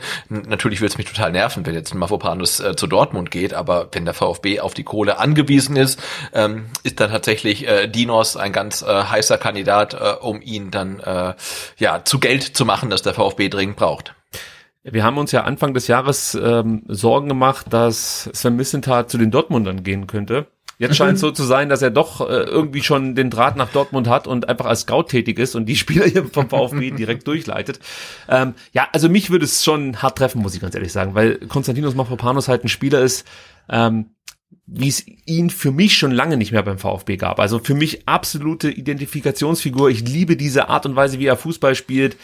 Äh, es ist all das nach, also nach so einem Spielertypen habe ich mich immer gesehnt hier beim VfB Stuttgart. Weißt du, so ein intensiv spielender, ähm, mit ganzem Herzen dabei seiender Innenverteidiger, der auch noch Tore schießt. Es ist einfach so ein geiler Typ. Dann sieht er auch noch gut aus, hat, einen guten Charakter. Es ist, es ist einfach ein geiler Typ, muss man sagen. Und äh, das würde mir jetzt schon echt wehtun, wenn jetzt auf einmal Mafropanos dann ab 2022, 23 das Dortmunder Trikot tragen würde. Zumal ich auch 25 Millionen Euro, darauf könnte ich mich aktuell nicht einlassen, sage ich dir so, wie es ist. Ich weiß, dass, dass die Ablöse wahrscheinlich nicht viel höher, höher werden würde. Aber 25 Millionen wären, wären für mich zu wenig für Mafropanos. Da müsste schon mehr bei rausspringen. Und ich sagte jetzt schon, die könnten bieten, was sie wollen. Ich, ich kann mich von dem nicht trennen. Es, geht nicht. Das wäre echt hart für mich. Es wäre echt hart für mich. Aber wenn du natürlich vor der Wahl stehst, äh, bankrott gehen, gehen oder Spieler verkaufen, dann wird natürlich so ein Angebot von Dortmund für Mafropanos mit Sicherheit auch diskutiert werden in Stuttgart. Und ähm, ich bin mir sicher, das wird nicht der letzte Spieler aus dem aktuellen Kader sein, der bei anderen Vereinen diskutiert wird. Wir haben ja schon über Borna Sosa gesprochen. Wenn Sascha zurückkommt und ähm, relativ schnell in die Spur findet, wird das ein Kandidat sein. Bei Silas muss man mal abwarten, wie sich das alles entwickelt. Endo wird auch ein Kandidat sein. Er hat selber mehrfach betont und macht kein Hehl daraus, dass er gerne mal in England spielen würde. Und eigentlich ist auch seine Art und Weise Fußball zu spielen prädestiniert für den englischen Mhm. Fußball. Also auch da würde ich mich nicht wundern, wenn es Angebote äh, gäbe. Mangala muss man auch immer wieder nennen. Es, es könnte ein ziemlich übler Sommer werden, weil der VfB halt eben jetzt gezwungen ist, Gelder zu generieren. Und dann kannst du halt nicht einfach sagen, wir müssen nicht verkaufen, sondern der VfB muss wahrscheinlich im Sommer verkaufen. Das macht's kompliziert. Aber äh, Ja, genau. Und wenn du, wenn du äh, Dinos nicht abgeben willst ähm, an, äh, äh, an Dortmund, weil er so cool ist, dann äh, weißt du ja jetzt auch, äh, wie es mir ging, als der VfB äh, Santi nach Berlin man doch verkauft hat. nicht vergleichen. Das ist genau das Gleiche. Das ist überhaupt nicht vergleichbar. Dieser genau das kleine Gleiche. Argentinier da, den man kaum sieht äh, zwischen den ganzen Grashalmen, wo es da so rumtummelt. Das ist doch was ganz anderes. Mafropanos ist doch mit dem Herzen in Stuttgart. Der kann die Sprache fließend. Äh, der- der ist im Endeffekt Schwabe durch und durch. Also, aber er hat äh, ein gutes Interview gegeben, muss man sagen. Auf Englisch? Fox. Ja. Ja, äh, auf Englisch wahrscheinlich, richtig. aber auf Deutsch Gott sei Dank abgedruckt. Und da sagt er was, das könnte uns Mut machen, Sebastian. Ja, Magst du es kurz vorlesen oder soll ich schnell vorlesen? Na, ich lese es gerne vor. Ja. Denn äh, Dinos sagt, ähm, ich weiß nicht, was die Zukunft bringt, aber ich weiß, dass ich mich beim VfB unglaublich wohlfühle. Ich genieße die Zeit in Stuttgart gerade sehr. Das Umfeld ist fantastisch. Natürlich kann ich mir vorstellen, lange hier zu bleiben. Das geht runter wie Öl. Ja. Und daran wird er sich messen lassen müssen. Das ist ein, für mich ein klares Bekenntnis zum VfB Stuttgart. Und äh, sollte er nach Dortmund gehen, also dann bin ich wütend. Das kann ich euch schon mal versprechen. Gut, ähm, machen wir weiter mit Vereinspolitik, denn ähm, es gibt im Endeffekt, also früher haben wir gesagt, es gibt keine Woche, wo nichts passiert hier beim VfB Stuttgart in Sachen Vereinspolitik. Jetzt muss man sagen, es gibt keine halbe Woche, wo nichts passiert. Jetzt heißt es Weg frei für Alexander Werle, denn Alexander Werle wird seinen 2023 auslaufenden Vertrag beim ersten FC Köln nicht verlängern. Äh, angeblich wurde ihm in Köln nur ein Einjahresvertrag angeboten, also eine einjährige Verlängerung bis 2024. Das empfand Werle wohl als Affront, hat das nicht besonders gutiert, dass die Kölner da so zögerlich ähm, zu Werke gingen. Ja, und ähm, dazu kommt natürlich auch noch, dass Köln jetzt am ähm, Mittwoch, meine ich, einen weiteren Geschäftsführer präsentiert hat, Philipp Türoff, der sich in Köln in Zukunft um die Finanzen kümmern soll. Ähm, Der kommt vom Birkenstock, oder? Das Ja, genau, Relativ, richtig. relativ spannend, ne? Also, ich habe heute, glaube ich, war das beim Spiegel oder so gelesen, dass sich ähm, der erste FC Köln äh, komplett neu aufstellt und dann wirklich auch so branchenfremde Leute reinholt und so weiter. Also, ähm, das finde ich schon spannend. Absolut. Und im November gab der FC ja bereits bekannt, dass man Christian Keller ab äh, April 2022, meine ich, für den Bereich Sport ähm, die Verantwortung übergeben wird. Äh, Christian Keller kennt man natürlich noch von Jan Regensburg, wurde hier auch mal mit dem VfB in Verbindung gebracht in Sachen Vorstandsvorsitzender. Ähm, er war sich aber zu dem Zeitpunkt wohl schon mit Köln einig, deswegen kam es da nie zu äh, ja irgendetwas konkret, konkreterem. Ja gut, und wenn du, wenn du die Chance hast, der Kölner Keller zu werden, dann musst du das auch ergreifen, oder? Ah, fantastisch, Sebastian. Schade, dass wir kein äh, Köln-Podcast sind. Das wäre der Titel schlechthin. Der Kölner Keller. Ist das toll. ja, äh, kurz noch was zu Ale äh, Alexander Werde. Wir haben ja hier schon ähm, in einer der zurückliegenden Ausgaben über Alexander Werde gesprochen. Ähm, ich habe auch kundgetan, warum ich es für keine gute Idee halte, dass Werde zum VfB kommt. Das hat vielleicht noch, also nicht ausschließlich fachliche Gründe, sondern weil ich der Meinung bin, du machst dir halt ein neues Spannungsfeld auf mit Alexander Werle. Er wird halt jetzt schon von manchen abgelehnt und ähm, bringt halt diesen Rucksack aus Köln mit und ja, also vielleicht schafft man es, Werle so aus den Medien rauszuhalten, ähm, dass er dann nicht ständig präsent ist, aber so wie ich Werle kennengelernt habe in Köln, wird er selber nicht aushalten, äh, den Medien ähm, nicht regelmäßig irgendwelche Updates zu geben. Und das ist hier in Stuttgart absolut toxisch. Also in Köln ist es auch so, aber Ich wollte sagen, also Ja. die Medienlandschaft ist, glaube ich, in Stuttgart noch relativ entspannt äh, gegenüber der Kölner Medienlandschaft. Das ist so, ja. Ja, was man noch sagen kann, in Köln war Werle jetzt für die Bereiche Unternehmensstrategie, Kommunikation, Marketing, Internationalisierung und Nachhaltigkeit zuständig. Und Menschen aus dem Business beschreiben Werle als herausragenden Netzwerker, Finanzfachmann und Strategen. Sebastian. Das klingt ja jetzt erstmal alles nicht verkehrt. Man kann ja sowieso festhalten, dass die Menschen, die sozusagen irgendwelche Funktionen im Fußball innehaben, eigentlich nur Gutes über Werle berichten und die ganzen äh, Kölner Fans, beziehungsweise diese Blogger, Podcaster-Szene, die Twitterer, die sind Werle eher kritisch ähm, oder stehen Werle eher kritisch gegenüber. Äh, ich bleib, glaube ich, da eher auf der kritischen Seite. Hat sich bei dir was geändert? Nee, man darf äh, durchaus, äh, durchaus äh, skeptisch bleiben, aber man muss natürlich auch festhalten, dass ähm, Alexander äh, äh Werle erstmal, ich glaube, neun Jahre beim VfB war äh, als Assistent äh, der Geschäftsführung, unter anderem unter Erwin Staud und dann äh, nach Köln gewechselt ist. Und da ist er halt auch schon seit 2013 und äh, in ja in so einem unruhigen ähm, in so einer unruhigen Umgebung wie Köln sind natürlich acht Jahre eine Ewigkeit. Und ich glaube, wenn er eine komplette Vollpflunze wäre, also wirklich ein, ein Nichtskönner, dann wäre er nicht acht Jahre in Köln geblieben. Also jetzt sind sie wieder aufgestiegen nach dem Abstieg und so weiter. Ähm, also ich glaube, es gibt Schlimmeres als ähm, Alexander Werle. Also deswegen würde ich sagen, äh, man darf, ähm, wenn er jetzt äh, CEO vom VfB werden würde, das Ganze erstmal neutral betrachten und ihn dann halt daran werten, was er beim VfB dann schafft. Aber ich glaube, er ist jetzt kein Totalausfall. Ja, nicht ohne Grund wird er als herausragender Netzwerker beschrieben. Äh, genau, also, und das, das, das, das, halt das Faszinierende so, bei, bei immer, wenn es irgendwie, ich, sag mal, ernst wurde, war er halt derjenige, der den Kopf aus der Schlinge gezogen hat. ja. Und dann halt sehr gute Kontakte zum Express und zur Bildzeitung unterhalten hat und sich dann immer da auch wieder, sag mal, den ein oder anderen äh, nett gemeinten Artikel abholen konnte. Hast du jetzt den aktuellen, ah, du liest ja keine Bild, ist auch gut so. Es gibt jetzt aktuell wieder einen Bildartikel über diese ganze äh, Vertragsverhandlungsgeschichte jetzt mit Werle. Äh, da könntest du auch meinen, Werle hätte diesen Artikel selbst geschrieben. selbst geschrieben. Ja, also ich, du wolltest gerade was sagen. Ich lasse dir das kurz, ähm, ich lasse dir kurz hier den Raum, damit du das ausführen kannst und ähm, ich suche mal raus, was der Schlusssatz war in diesem Artikel, weil der war echt spektakulär. Nee, sehr gerne. Also ich glaube, er hat schon seine Qualitäten und ähm, also ich ähm, habe jetzt keine Probleme damit, ähm, dann mal zu sehen, äh, wie das in Stuttgart funktioniert. So eine so eine äh, Coming-Back-Story halt. Ne? Also äh, wirklich bis äh, 2013 beim VfB gewesen als Assistent der Geschäftsführung, jetzt dann irgendwie ähm, ja dann äh, zurückkommend wirklich in ganz äh, federführender Position.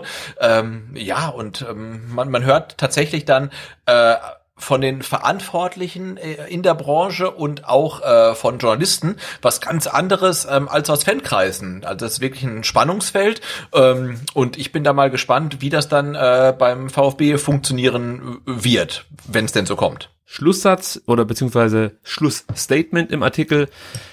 Wer es aus heißt für Köln, es bleibt ein Scherbenhaufen.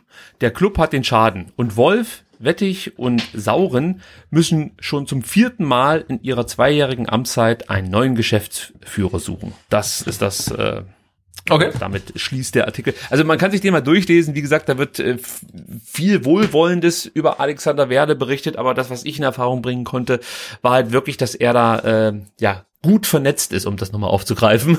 Und äh, ich würde nicht wundern, wenn diese Connection einmal mehr gegriffen hätte. Ähm, wenn ich mir diesen Artikel so durchlese, dann liege ich da, glaube ich, nicht ganz falsch. Gut, also so wie es aussieht, sollen wohl der VfB Stuttgart und Werle kurz vor einer Einigung stehen. Neben Werle hält sich ja auch der Name Jochen Sauer hartnäckig. Sauer ist beim FC Bayern München Campusleiter, genauso ist es. Ja, äh, man muss vielleicht auch noch dazu sagen, also neben Alexander Werle und Jochen Sauer hat, ich vermute mal, eine Headhunter-Agentur dem VfB weitere Namen vorgeschlagen. Ja, also das sind nicht die einzigen beiden Kandidaten gewesen, die der VfB zur Auswahl hatte. Ja, es war halt so, der eine Kandidat wollte nicht, ein anderer konnte nicht und manch ein Kandidat konnte den Aufsichtsrat nicht von sich überzeugen. Und am Ende scheint es so, dass der Aufsichtsrat die Namen Werle und Sauer noch auf dem Zettel hatte. Ähm, Ob es da vielleicht noch einen anderen gibt, das wissen wir nicht. Aber es ist jetzt nicht so, dass nur weil die Bildzeitung nur über Werle und Sauer berichtet, es sonst keine Kandidaten gab. Also das ist absoluter Bullshit, kann ich hier an der Stelle ähm, mitteilen. Offiziell. So. ähm, ja, ich bin gespannt, ob es jetzt wirklich die letzten Gespräche am Rande der Partie gegen Köln gibt. Da soll es ja wohl am Sonntag nochmal ein Treffen geben mit Werle. Und ähm, ja, dann soll spätestens im Juli, im Juni 2022 Werle das Amt des Vorstandsvorsitzenden beim VfB von Thomas Hitzelsberger übernehmen und eine neue Ära prägen, um es mal so auszudrücken. Ich bin wirklich gespannt, was das bedeutet. Natürlich ja. fragen sich die meisten, was heißt das für Sven Missentat? Also auch da alles, was man so mitbekommt, ähm, kann man sagen, dass sich erstmal nichts ändern wird. Also sollte Werle kommen, kann man wohl davon ausgehen, dass bis Ende 2022 kein externer den vakanten Sportvorstandsposten beim VfB übernehmen wird.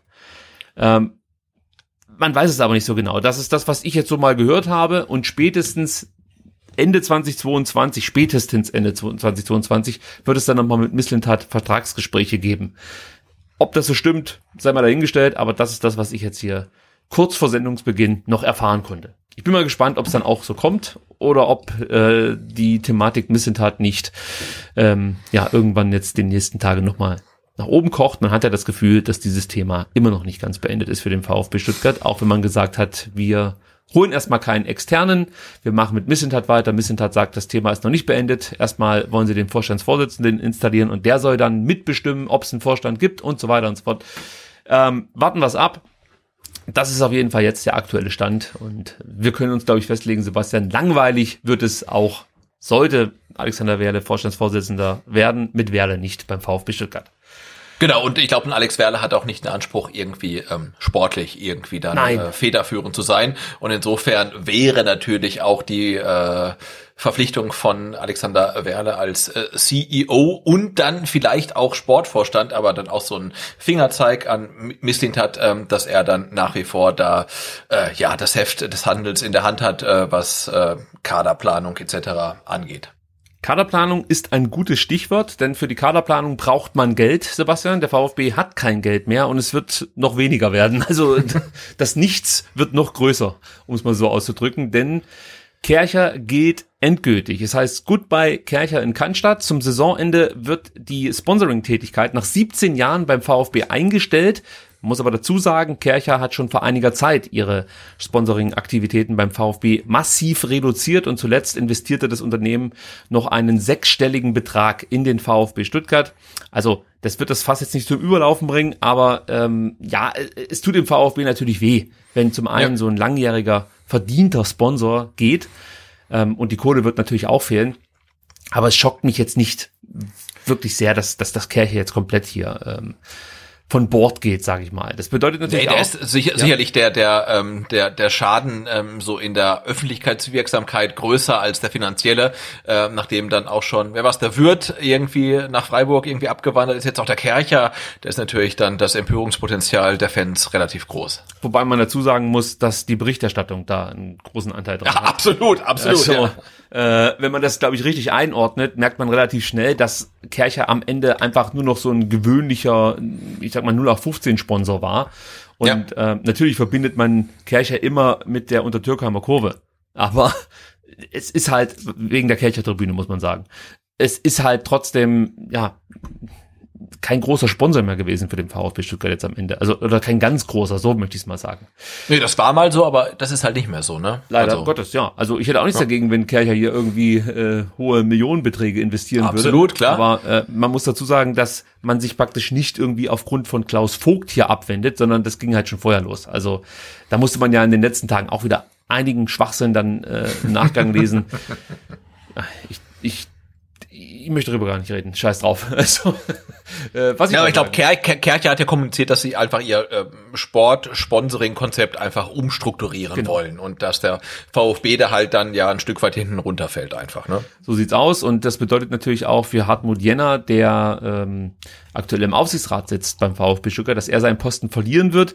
Auch hier. Aber, sorry, da muss ich kurz einhaken, der nicht im Aufsichtsrat sitzt, ähm, weil er Angestellter vom Kercher ist, sondern weil er vom VfB e.V. dort reingeschickt wurde. Genau, das wollte ich jetzt gerade noch ergänzen. Achso, sorry. hast du, hast, hast nee, ich, lese das, ich lese das so oft, ne? Und äh, ja, da denke ich mir, halt nein, der ist vom e.V. da drin, aus der Dietrich-Ära. Ähm, deswegen dachte ich, ähm, grätsch ich da kurz rein. Völlig zu Recht. Äh, die Information ist raus, darum sollte es ja eigentlich auch gehen.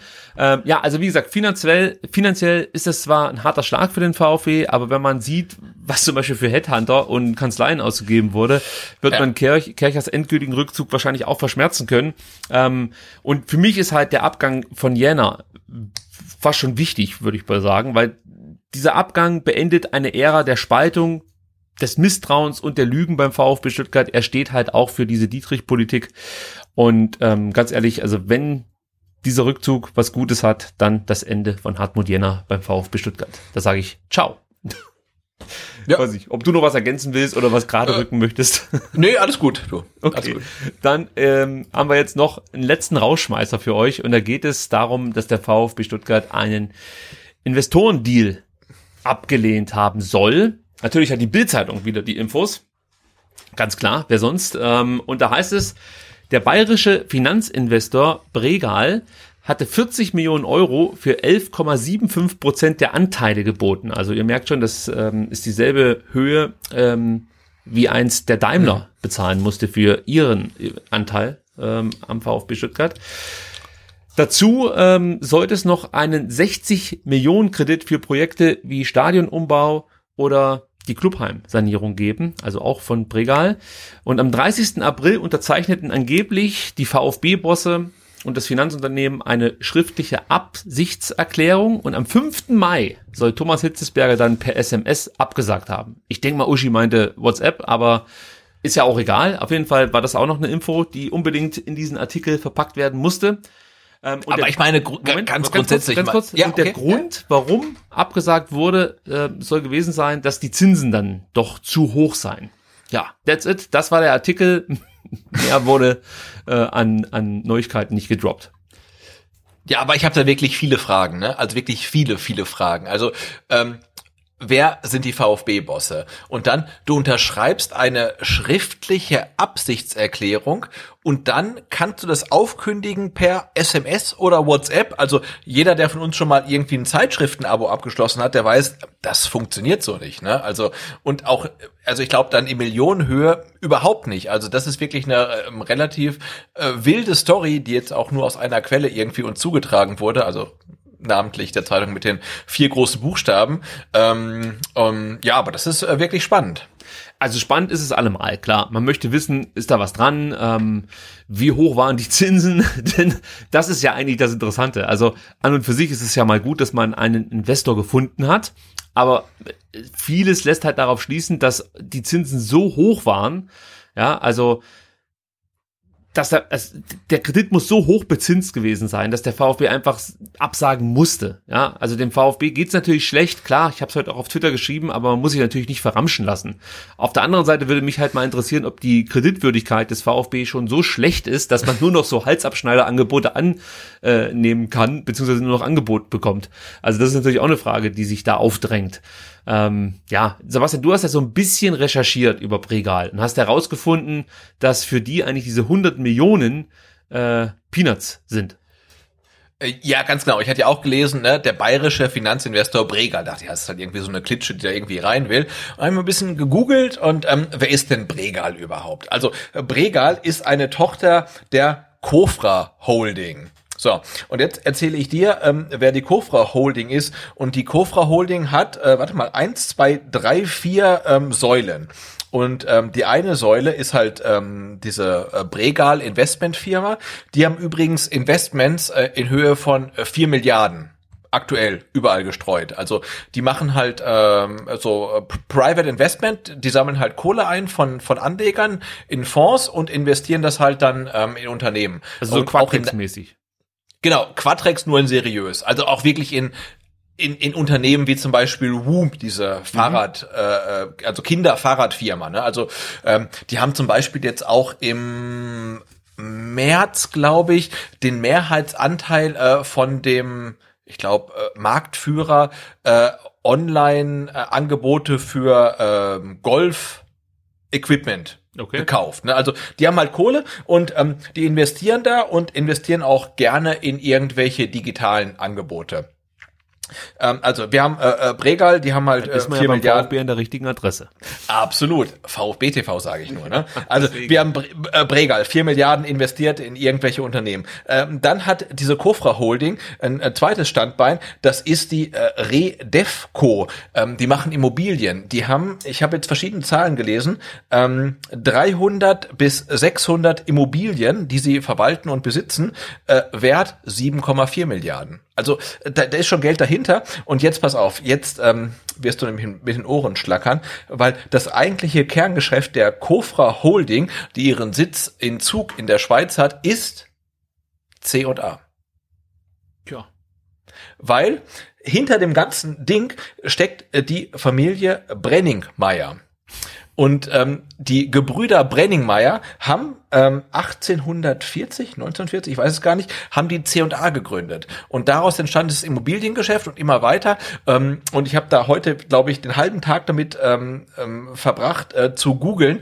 Ähm, was in dieser Familie steckt. Und das ist halt wirklich ein äh, Familienbetrieb und diese Kofra Holding ähm, hält halt ähm, diese ganzen ja, Besitze und Milliarden und Vermögensbesitze äh, zusammen. Und ähm, diese Bregal äh, Investmentgesellschaft ist halt ein Teil davon und äh, die wollen in den VfB investieren oder wollten das vielleicht und sie wollten auch tatsächlich äh, schon ähm, Anfang des Jahres, das war glaube ich im März im April, ähm, in die DFL investieren, weil die DFL hat ja ähm, überlegt, äh, die Vermarktung der ähm, Bildrechte im Ausland auszugliedern in eine Gesellschaft mhm. und haben dafür Investoren gesucht und da äh, war dann äh, Bregal auch ganz vorne mit dabei ähm, aber aus diesem Plan ist nichts geworden. Aber ja, grundsätzlich ähm, scheinen die schon ähm, Interesse dran zu haben, in den Fußball zu investieren. Und ich glaube, über dieses eigentliche Invest können sie kein, kein Geld verdienen, ähm, aber über diesen Kredit ähm, hätten sie vermutlich Geld verdienen können. Genau, das wollte ich jetzt gerade fragen. Also die werden äh, beim VfB mit Sicherheit nicht einsteigen wollen, weil es äh, der Nachbar ist oder äh, weil sie sowieso schon lange engagiert haben für einen